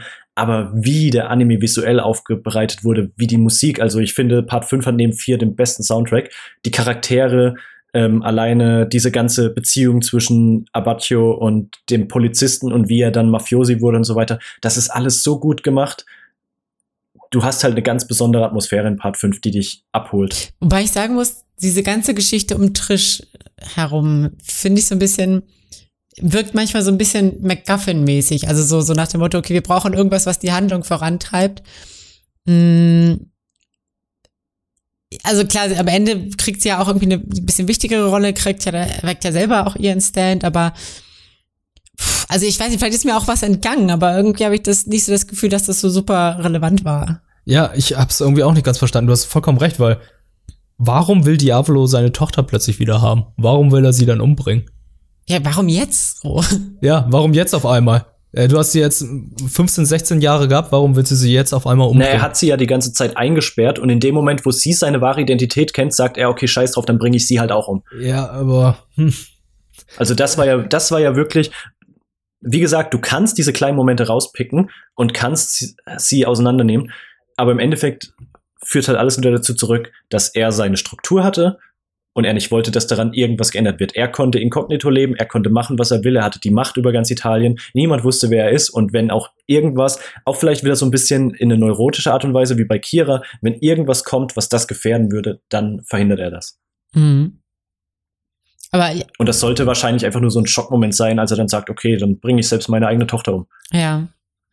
Stimmt schon, aber ich finde, ansonsten hat sie nicht so super viel zur Story beigetragen. Sie hat ja immer sonst eher nur so ein bisschen pissig reingeguckt und äh, ich würde sogar fast so weit gehen zu sagen, dass sie Fanservice war, aber ja. ich will mich auch nicht so weit aus dem Fenster lehnen. Mm, ich kann es mir eigentlich gut vorstellen, weil du hast ja ansonsten nur Männer in ja. Golden Wind gehabt. Also mir fällt spontan in die Schnelle nicht irgendwie eine Frau ein. Es gab, glaube ich, auch von den Antagonisten, von den ganzen anderen Gangstern auch keine Frau, oder? Glaube nicht, aber auch da noch mal okay. kurz dazu erwähnen, ähm, ich will da jetzt gar keine krasse politische Agenda draus machen, aber ich fand es einfach nur beeindruckend, wie natürlich Araki das alles in seine Geschichten einbaut. Diese bösen Mafiosis, dieses schwule Doppelpärchen. Mhm. Du denkst halt zu keiner Sekunde, dass das irgendwie tuntige oder kitschige oder klischeebehaftete Rollen sind, sondern die sind zusammen und, und die haben auch eine gewisse äh, äh, Bindung und Erotik, die sie dabei ausstrahlen, aber sie sind halt trotzdem scheiße gefährlich und könnten unsere Helden jeden Moment umbringen. Ja. Und es wirkt halt einfach so, als würde er sie zu keiner Sekunde irgendwie auf dieses Rollenbild eines homosexuellen Paares reduzieren. Das, das stimmt, da stimme ich dir, muss ich dir vollkommen zustimmen. Du hast es ja vor, vorhin schon erwähnt bei, bei diversen Sachen, aber ich stimme mir vollkommen zu. Dieses Entstigmatis diese entstigmatisierte Darstellung von, was weiß ich, Homosexualität oder Metrosexualität oder was auch immer, das ist echt so, so super krass. Und ich finde, das ist auch nochmal interessant, wenn wir vielleicht nochmal ganz kurz äh, einen Blick darauf werfen, was vielleicht noch kommt mit Jolene Cujo die ja eigentlich ursprünglich auch lesbisch äh, gewesen sein sollte mehr oder weniger. Und dann aber, glaube ich. Dazu kann ich leider noch nichts sagen, aber würde mich nicht, also würde mich einfach bei seiner Art des Writings nicht wundern. Ja. Und man muss ja auch einfach sagen, wenn du dir anguckst, wie von jetzt können wir endlich den Kreis schließen, wie Jonathan und Joseph dargestellt wurden, diese übermaskulinen, Anabolika nehmenden Macho-Männer hin zu den sehr femininen, eigentlich schmächtigen Hauptcharakteren in Part 5 das ist schon ein riesengroßer Wandel, den die, den die Serie da auch visuell hingelegt hat. Mhm. Das stimmt auf jeden Fall. Da sind quasi immer, immer dünner geworden und immer äh, schmächtiger. Dünner und femininer. Ja. Also Jono, also Jono hat ja wirklich ein Boob-Window. Also Joska ja, hat ja damit. Er ist komplett androgyn. Ja, also Joska hatte ja schon vorne ein bisschen frei, aber hatte noch ein T-Shirt drunter, aber Jono ist einfach komplett, die komplette Brust frei. Das Beste finde ich auch äh, Narantia als Beispiel, wo ich am Anfang dachte, ist das ein Dude oder eine Dudette? Mhm. Also da Stimmt. ist man sich auch nicht so sicher.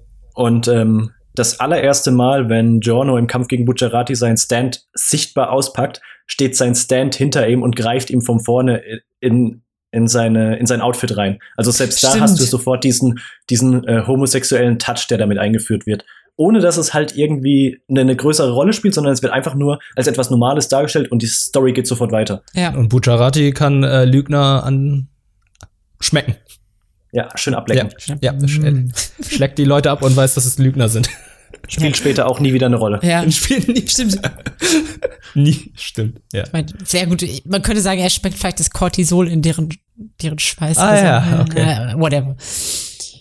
Aber, Aber ähm, da gab es ja auch wieder das Problem, hattest du ja auch gesagt, ähm, Sachen, die erwähnt wurden und dann wieder kurz rausgeschnitten, wie einfach ein Gangmitglied einfach rausgeschnitten wurde. Weil er feststellen musste, okay, er Stand ist ein bisschen über. Moment, welch, Genau, also Fugo. ähm, Purple Haze. Ja, ja, okay. Dieser Stand, der auf der diese Glaskugeln auf seinen Händen hatte, mit denen, die er zerbrechen konnte, um Gift freizusetzen. Mhm. Und damit war er de facto selbst stärker als Diavolo. Und das hat Araki halt realisiert und hat ihn deswegen rausgeschnitten, hat das auch relativ elegant gemacht mit diesem Arc, dass er sich halt nicht im Kampf gegen Diavolo anschließen möchte und dass ihm das eine Nummer zu groß ist. Aber trotz allem war es halt einfach nur ein, oh shit, ich habe meinen Charakter zu mächtig gebaut. Mm, Der Manga hat das noch ein bisschen schöner gemacht. Da gibt's am Schluss dann noch mal ein Panel, wie er durch eine Straße läuft und halt ähm, trotz allem noch so in Gedanken bei seinen Jungs ist. Im Anime haben sie das, Das finde ich schade, weil irgendwie mir das gefehlt hat. Ich fand es irgendwie sehr schade, dass er irgendwie wirklich fast sang- und klanglos rausgeschnitten wurde. Es war ja so dramatisch, als äh, die Gruppe davor stand, aufgeteilt zu werden. Und dann war es einfach so, ja, nee, ich gehe nicht mit. Okay. Ja, ja, das fand Ja. ich auch sehr, sehr schade. Also wie gesagt, das sind halt einfach diese vielen kleinen Dinge, die du, die du rauspicken kannst. Aber trotz allem habe ich das Gefühl, gerade wenn du dich auf Social Media bewegst, wenn du im Reddit bist, dass Part 5 äh, enorm viel dazu beigetragen hat, wie Joe, wie die JoJo-Community global gewachsen ist und dass viele auch jetzt ähm, Part 5 als ihre Lieblingsstaffel bezeichnen oder ihre Lieblingscharaktere aus Part 5 ziehen. Das kann natürlich auch diese, diese Hype sein, weil es jetzt das Neueste ist. Aber insgesamt sehe ich schon jetzt mehr Leute auf Part 5 steil gehen als auf die vorherigen Parts. Mhm. Ich kann es auch nachvollziehen. Also ich bin auch eher so ein großer Verfechter von Golden Wind. Also Battle Tendency, so oder so, ist cool. Aber jetzt von nach Teil 2 finde ich Teil 5 wirklich eine der stärksten Staffeln, weil ich mag die Stance-Kämpfe. Ich mag, dass es halt einfach auch andere Formen gibt von denen und wie die dann auch umgesetzt wurden, wie auch die Musik, die dabei eingesetzt wird. Ich finde zum Beispiel auch den Stand von äh, Mister. Ich liebe diese kleinen, seine, äh, Ja. seine Sex Pistols. Diese kleinen Und wie sie mit diese dem kleinen. Kugeln, die, die dann aus deiner Pistole, aus deinem Revolver rauskommen und dann das Projektil dann nochmal umändern und einfach Spaß dabei haben. Dann auch mit Mister sprechen und wahrscheinlich auch die einzigen Stands sind, die essen. Ja. Stimmt, ja. Genau, es sind die einzigen Stands, die essen. Und auch da wieder, du hast, es sind im Prinzip kleine, kleine Figürchen. Und trotzdem, wenn einer von denen stirbt oder wenn einem von denen was passiert, du fühlst das. Also du, du leidest in dem Moment mit und du hast die so in dein Herz geschlossen, dass du das nicht Vielleicht liegt es willst. auch daran, weil sie auch richtig äh, sprechen und halt Schmerzen verspüren, weil die anderen Stands sind ja wirklich, die sagen nichts. Das sind halt einfach nur irgend so ein Schatten, einen coolen Kostüm, der da Aus, ja, außer Koichis, der immer sagt, okay, Master, let's ja, kill let's the kill it. E-I-T-C-H, ja. Es sind Was ist los? Okay, die gehört auch zu ein wenig, aber die, diese kleinen Viecher von Mister, die sprechen halt richtig. Die haben so eine richtige Persönlichkeit. Die sind halt ein bisschen wie äh, Ja. die Super Ghost Kamikaze von Gotenks. Nur, dass sie länger Ja. am Leben bleiben. Ja, ist ein guter Vergleich. Stimmt, ja, ist ein guter Vergleich, ja. Huh. Deswegen haben sie mir sehr gut gefallen und auch die anderen Stands. Ich habe hier ähm, die Angelrute von Beach Boy. What the fuck? Ich dachte erstmal, was zum Teufel ist das für ein Stand? Es ist nur eine Angelrute. Und was er damit alles macht, Ja. da dachte ich so, Alter, der ist ja mega ober-OP und wie wollen die das alles machen? Also von diese Momente hatte ich irgendwie öfter gehabt, wo ich einfach dachte, okay, ist nicht dein Ernst, dass es jetzt ein, ein Stand ist, oder? Also dieser, dieser ganze Mini-Arc in dem Zug drin, der zieht sich ja auch über drei oder vier Episoden. Ähm, und dann am Schluss mit diesem, mit dieser grandiosen, mit diesem grandiosen Finale davon. Also diese Momente in, in Part 5 waren schon alle sehr, sehr, sehr stark. Alle sehr spannend, sehr unterhaltsam. Und du hast halt auch wieder diese, diese What the fuck-Momente gehabt. Alleine der Stand, der ein Baby von dir macht. Oh ja, das stimmt. Ja. Oh Gott, das war auch ein What the fuck Moment. Ja, da hast du auch diese Kämpfe, wo im Manga waren es ja diese sieben Panels Muda Muda, wo du das einfach fast eine halbe Minute gegen dieses Muda Muda, wo ich dachte, Alter, ziehen die das wirklich durch, dass er jetzt einfach die ganze Muda Muda und den Typen da verprügelt? Das ist, das ist optisch einfach sehr, sehr geil gewesen und auch einfach in dem Moment in Kombination mit der Musik, das, das ist ein sehr, sehr, sehr, sehr schöner Moment. Das stimmt. Das haben sie, das war, glaube ich, in Golden, Golden Wind anders als in den vorherigen Teilen, ne? dass sie dieses, dieses Golden Requiem Theme quasi, was ja auch durch TikTok leider, ähm, sehr durch die Decke gegangen ist, dass sie das auch immer wieder in der Serie eingespielt haben. Das war zum Beispiel, glaube ich, bei, bei den anderen Parts nicht so, oder? Dass die da so ein, so ein ähm, Theme hatten. Doch, doch. Das, das, also jeder Part hat so sein Haupttheme, dass es immer wieder in ganz vielen Variationen Abwendungen gibt.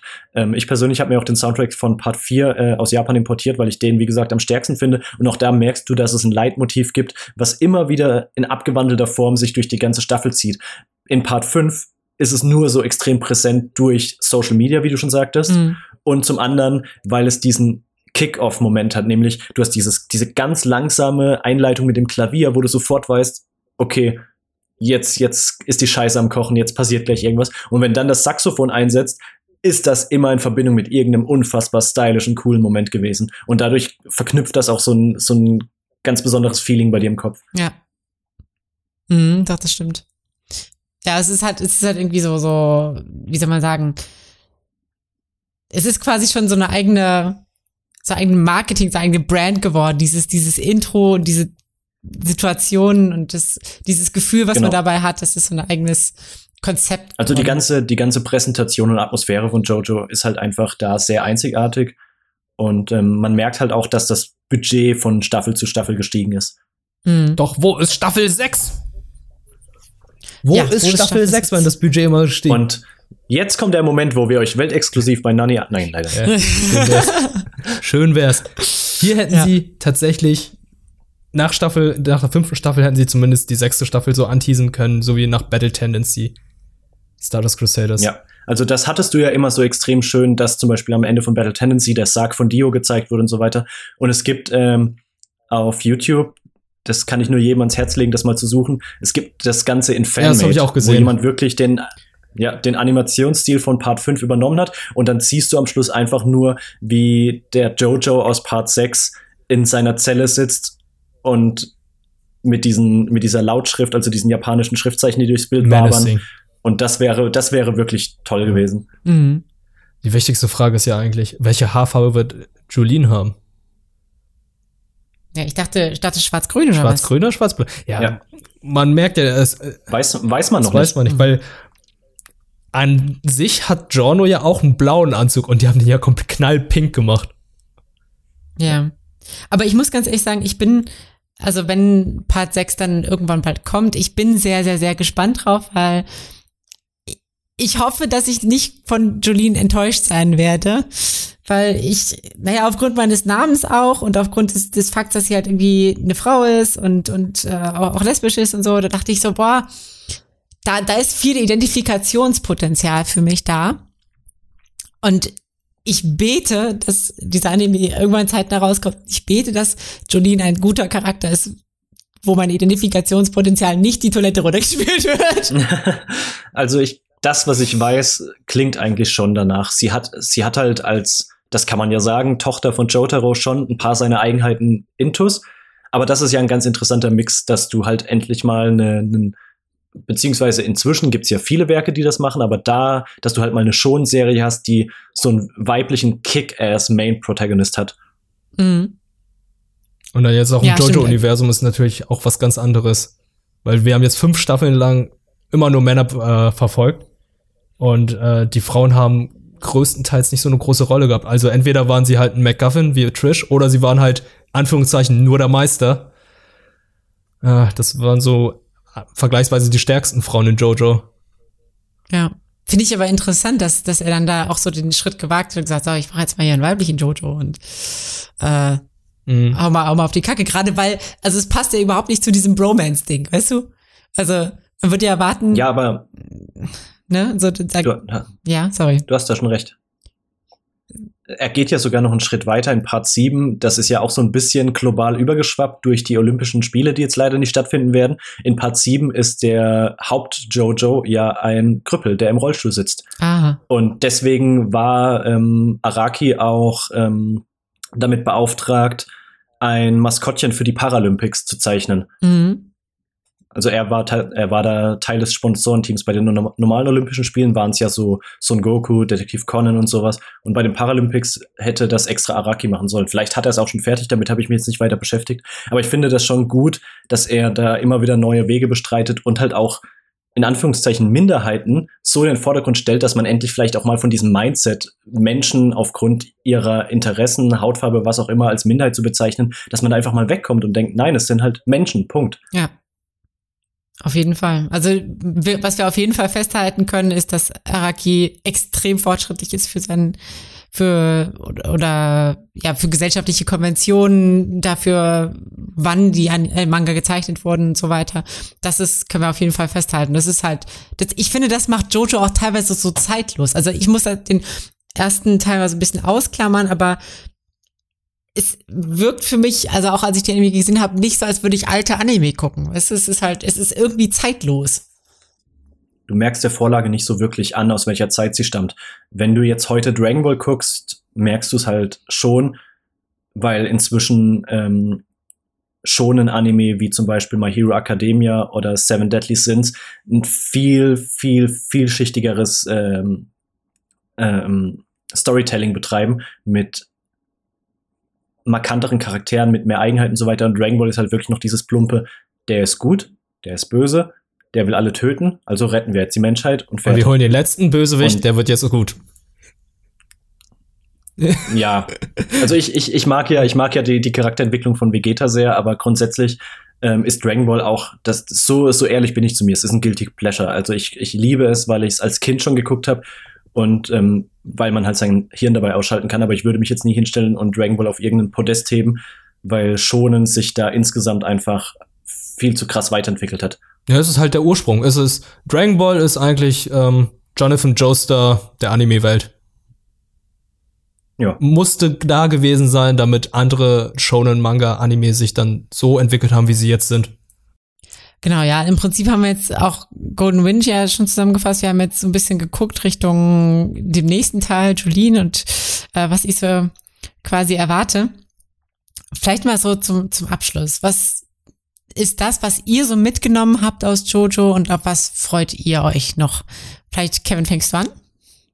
Ja, also ich habe auf jeden Fall ähm, mitgenommen, dass meine Erwartungshaltung an, an schonen Anime extrem gestiegen ist. Ich merke schon, also ich versuche eigentlich wenig in der Richtung gerade zu schauen, weil Jojo jetzt bei mir auf so einer Art Podest steht. Ich blicke im Moment so ein bisschen über den Tellerrand und versuche mich mit anderen Genres zu beschäftigen, weil auch da ziehst du immer wieder Vergleiche zu Jojo ganz automatisch in deinem Kopf. Vergleichst zum Beispiel, wie Charakterdarstellungen sind äh, oder diese Mischung aus Emotionen und Humor. Ähm, zuletzt hat mir Beastars zum Beispiel sehr gut gefallen und ich muss einfach so ein bisschen gerade von diesem Denken wegkommen, dass schonen automatisch wie Jojo sein muss, weil ich denke, damit enttäusche ich mich immer wieder selbst. Ähm, also ich finde, man muss nicht alles mit Jojo vergleichen. Also ich kannte Jojo vorher nicht. Und für mich ist es jetzt einfach nur eine sehr, sehr coole Ergänzung zu dem, was ich bisher alles gekannt habe. Ich habe früher auch ähm, sehr viele Shonen geguckt, guckt ihr immer noch. Und ähm, bei mir ist es halt, das, für mich ist Jojo kein klassischer Shonen, sondern es ist was ganz eigenes. Es ist fast ein eigenes Genre, weil für mich ist so ein typischer Shonen tatsächlich Dragon Ball oder Naruto, Bleach und so weiter. Und da vergleiche ich eher jetzt kommende Shonen mit der Serie, mit den Serien anstatt jetzt mit Jojo. Jojo ist für mich halt so, es steht für sich. Ich find's cool. Ich brauche jetzt nichts, was so ähnlich ist und ich achte jetzt eher jetzt mehr auf meinem Umfeld beziehungsweise in Videospielen oder in Serien, ob das nicht alles eine Jojo-Anspielung ist, weil das finde ich halt sehr interessant, wo das jetzt alles herkommt. Ich habe im Nachhinein jetzt auch erfahren, dass zum Beispiel in Street Fighter 2 Spiel aus den 90ern auch schon die ersten Jojo-Anspielungen waren. Ja, das ist krass. Das ist echt krass. Also da stimme ich dir auch zu, dieses gucken, nach Referenzen suchen, Sachen ähm, entschlüsseln, Memes entschlüsseln. Das, das hat sich bei jedem, auf jeden Fall auch bei mir eingeprägt. Mhm. Bei dir? Also ich muss sagen, ähm, ich sehe es, also mir geht es so ein bisschen wie wir, also für mich ist Jojo so was ganz Eigenes tatsächlich. Und ähm, da auch für mich jede Staffel irgendwie so was ganz Eigenes ist. Ich weiß überhaupt, also ich habe eigentlich fast keine Erwartung so richtig an an das, was da hoffentlich noch in der Zukunft kommt. Mhm. Ähm, ich möchte mich einfach überraschen lassen und ich, ich hoffe nur, dass der Charakter mir gefällt, weil wegen, wie schon gesagt, Identifikationspotenzial. Aber ja. ansonsten bin ich, glaube ich, einfach froh um alles, was da noch kommt. So, also es ist echt so, ich, ich werde es, glaube ich, so aufnehmen können, wie es ist, nämlich als Jojo und würde das gar nicht jetzt irgendwie, also ich für mich. Genre Jojo. Genau, ich, ich sehe, sehe es gar nicht als, als Genre, sondern, also, also ich sehe Jojo, wenn er als eigenes Genre, nicht als, als äh, quasi schon oder Ja. so. Auch wenn es das natürlich ist, so, aber Mhm. also Ist naheliegend, ja. ja, in, in meiner Wahrnehmung halt nicht so. Ähm, ja. Gibt's doch irgendeinen wichtigen Abschlusssatz, den ihr, den ihr sagen wolltet? Guck Jojo auf Netflix. Die ersten drei Staffeln sind da. Guck's einfach. Guckt Jojo und ähm, beteiligt euch, wo auch immer das äh, gepostet wird, Twitter-Kommentare und so weiter. Wir werden auf jeden Fall auch reinschauen und ein bisschen mit euch austauschen, weil Jojo ist, un wir haben gerade schon festgestellt, Jojo ist sehr, sehr, sehr schwer, irgendwie ohne Bilder, ohne visuelle Unterstützung dem, dem Zuhörer näher zu bringen. Vielleicht kennt ihr es ja schon, sagt uns, was ihr davon haltet. Ich würde mich auf jeden Fall freuen, ein paar mehr Leute zu Jojo zu gebracht zu haben. Ja. Also, als letztes Wort von uns Jojo-Fluencern, guckt Jojo, äh, postet gerne eure Meinung, eure Eindrücke, gerne auch in Form von GIFs wegen ähm, bildlichen Eindrücken und so weiter. Ähm und ja, ich hoffe, ihr hattet viel Spaß mit dieser Extra-Folge, mit unserer Special-Folge. Vielen Dank auch nochmal an dich, Kevin, dass du mitgemacht hast und uns äh, Ja, danke schön, hat mir extrem viel Spaß gemacht. ja, und uns mit so super viel auch Hintergrundwissen Ja, du tatsächlich versorgen konntest. Also dafür, dass du es auch erst seit ähm, fast einem Jahr siehst, hast du schon verdammt viel Wissen dazu. Ja, ich bin, ich, äh, unter Freunden sagt man immer, ich leide so ein bisschen daran, dass ich nie meine kindliche Begeisterungsfähigkeit verloren habe. Wenn ich was mag, dann steigere ich mich immer richtig rein. Ist auf jeden Fall nichts Nee, Verkehrtes. überhaupt nicht. Würde ich auch sagen. Und vielleicht haben wir ja jetzt durch den Podcast auch die kindliche Begeisterungsfähigkeit in manch anderem Zuhörer geweckt. Und ähm, ja, sagt, postet gerne Kommentare.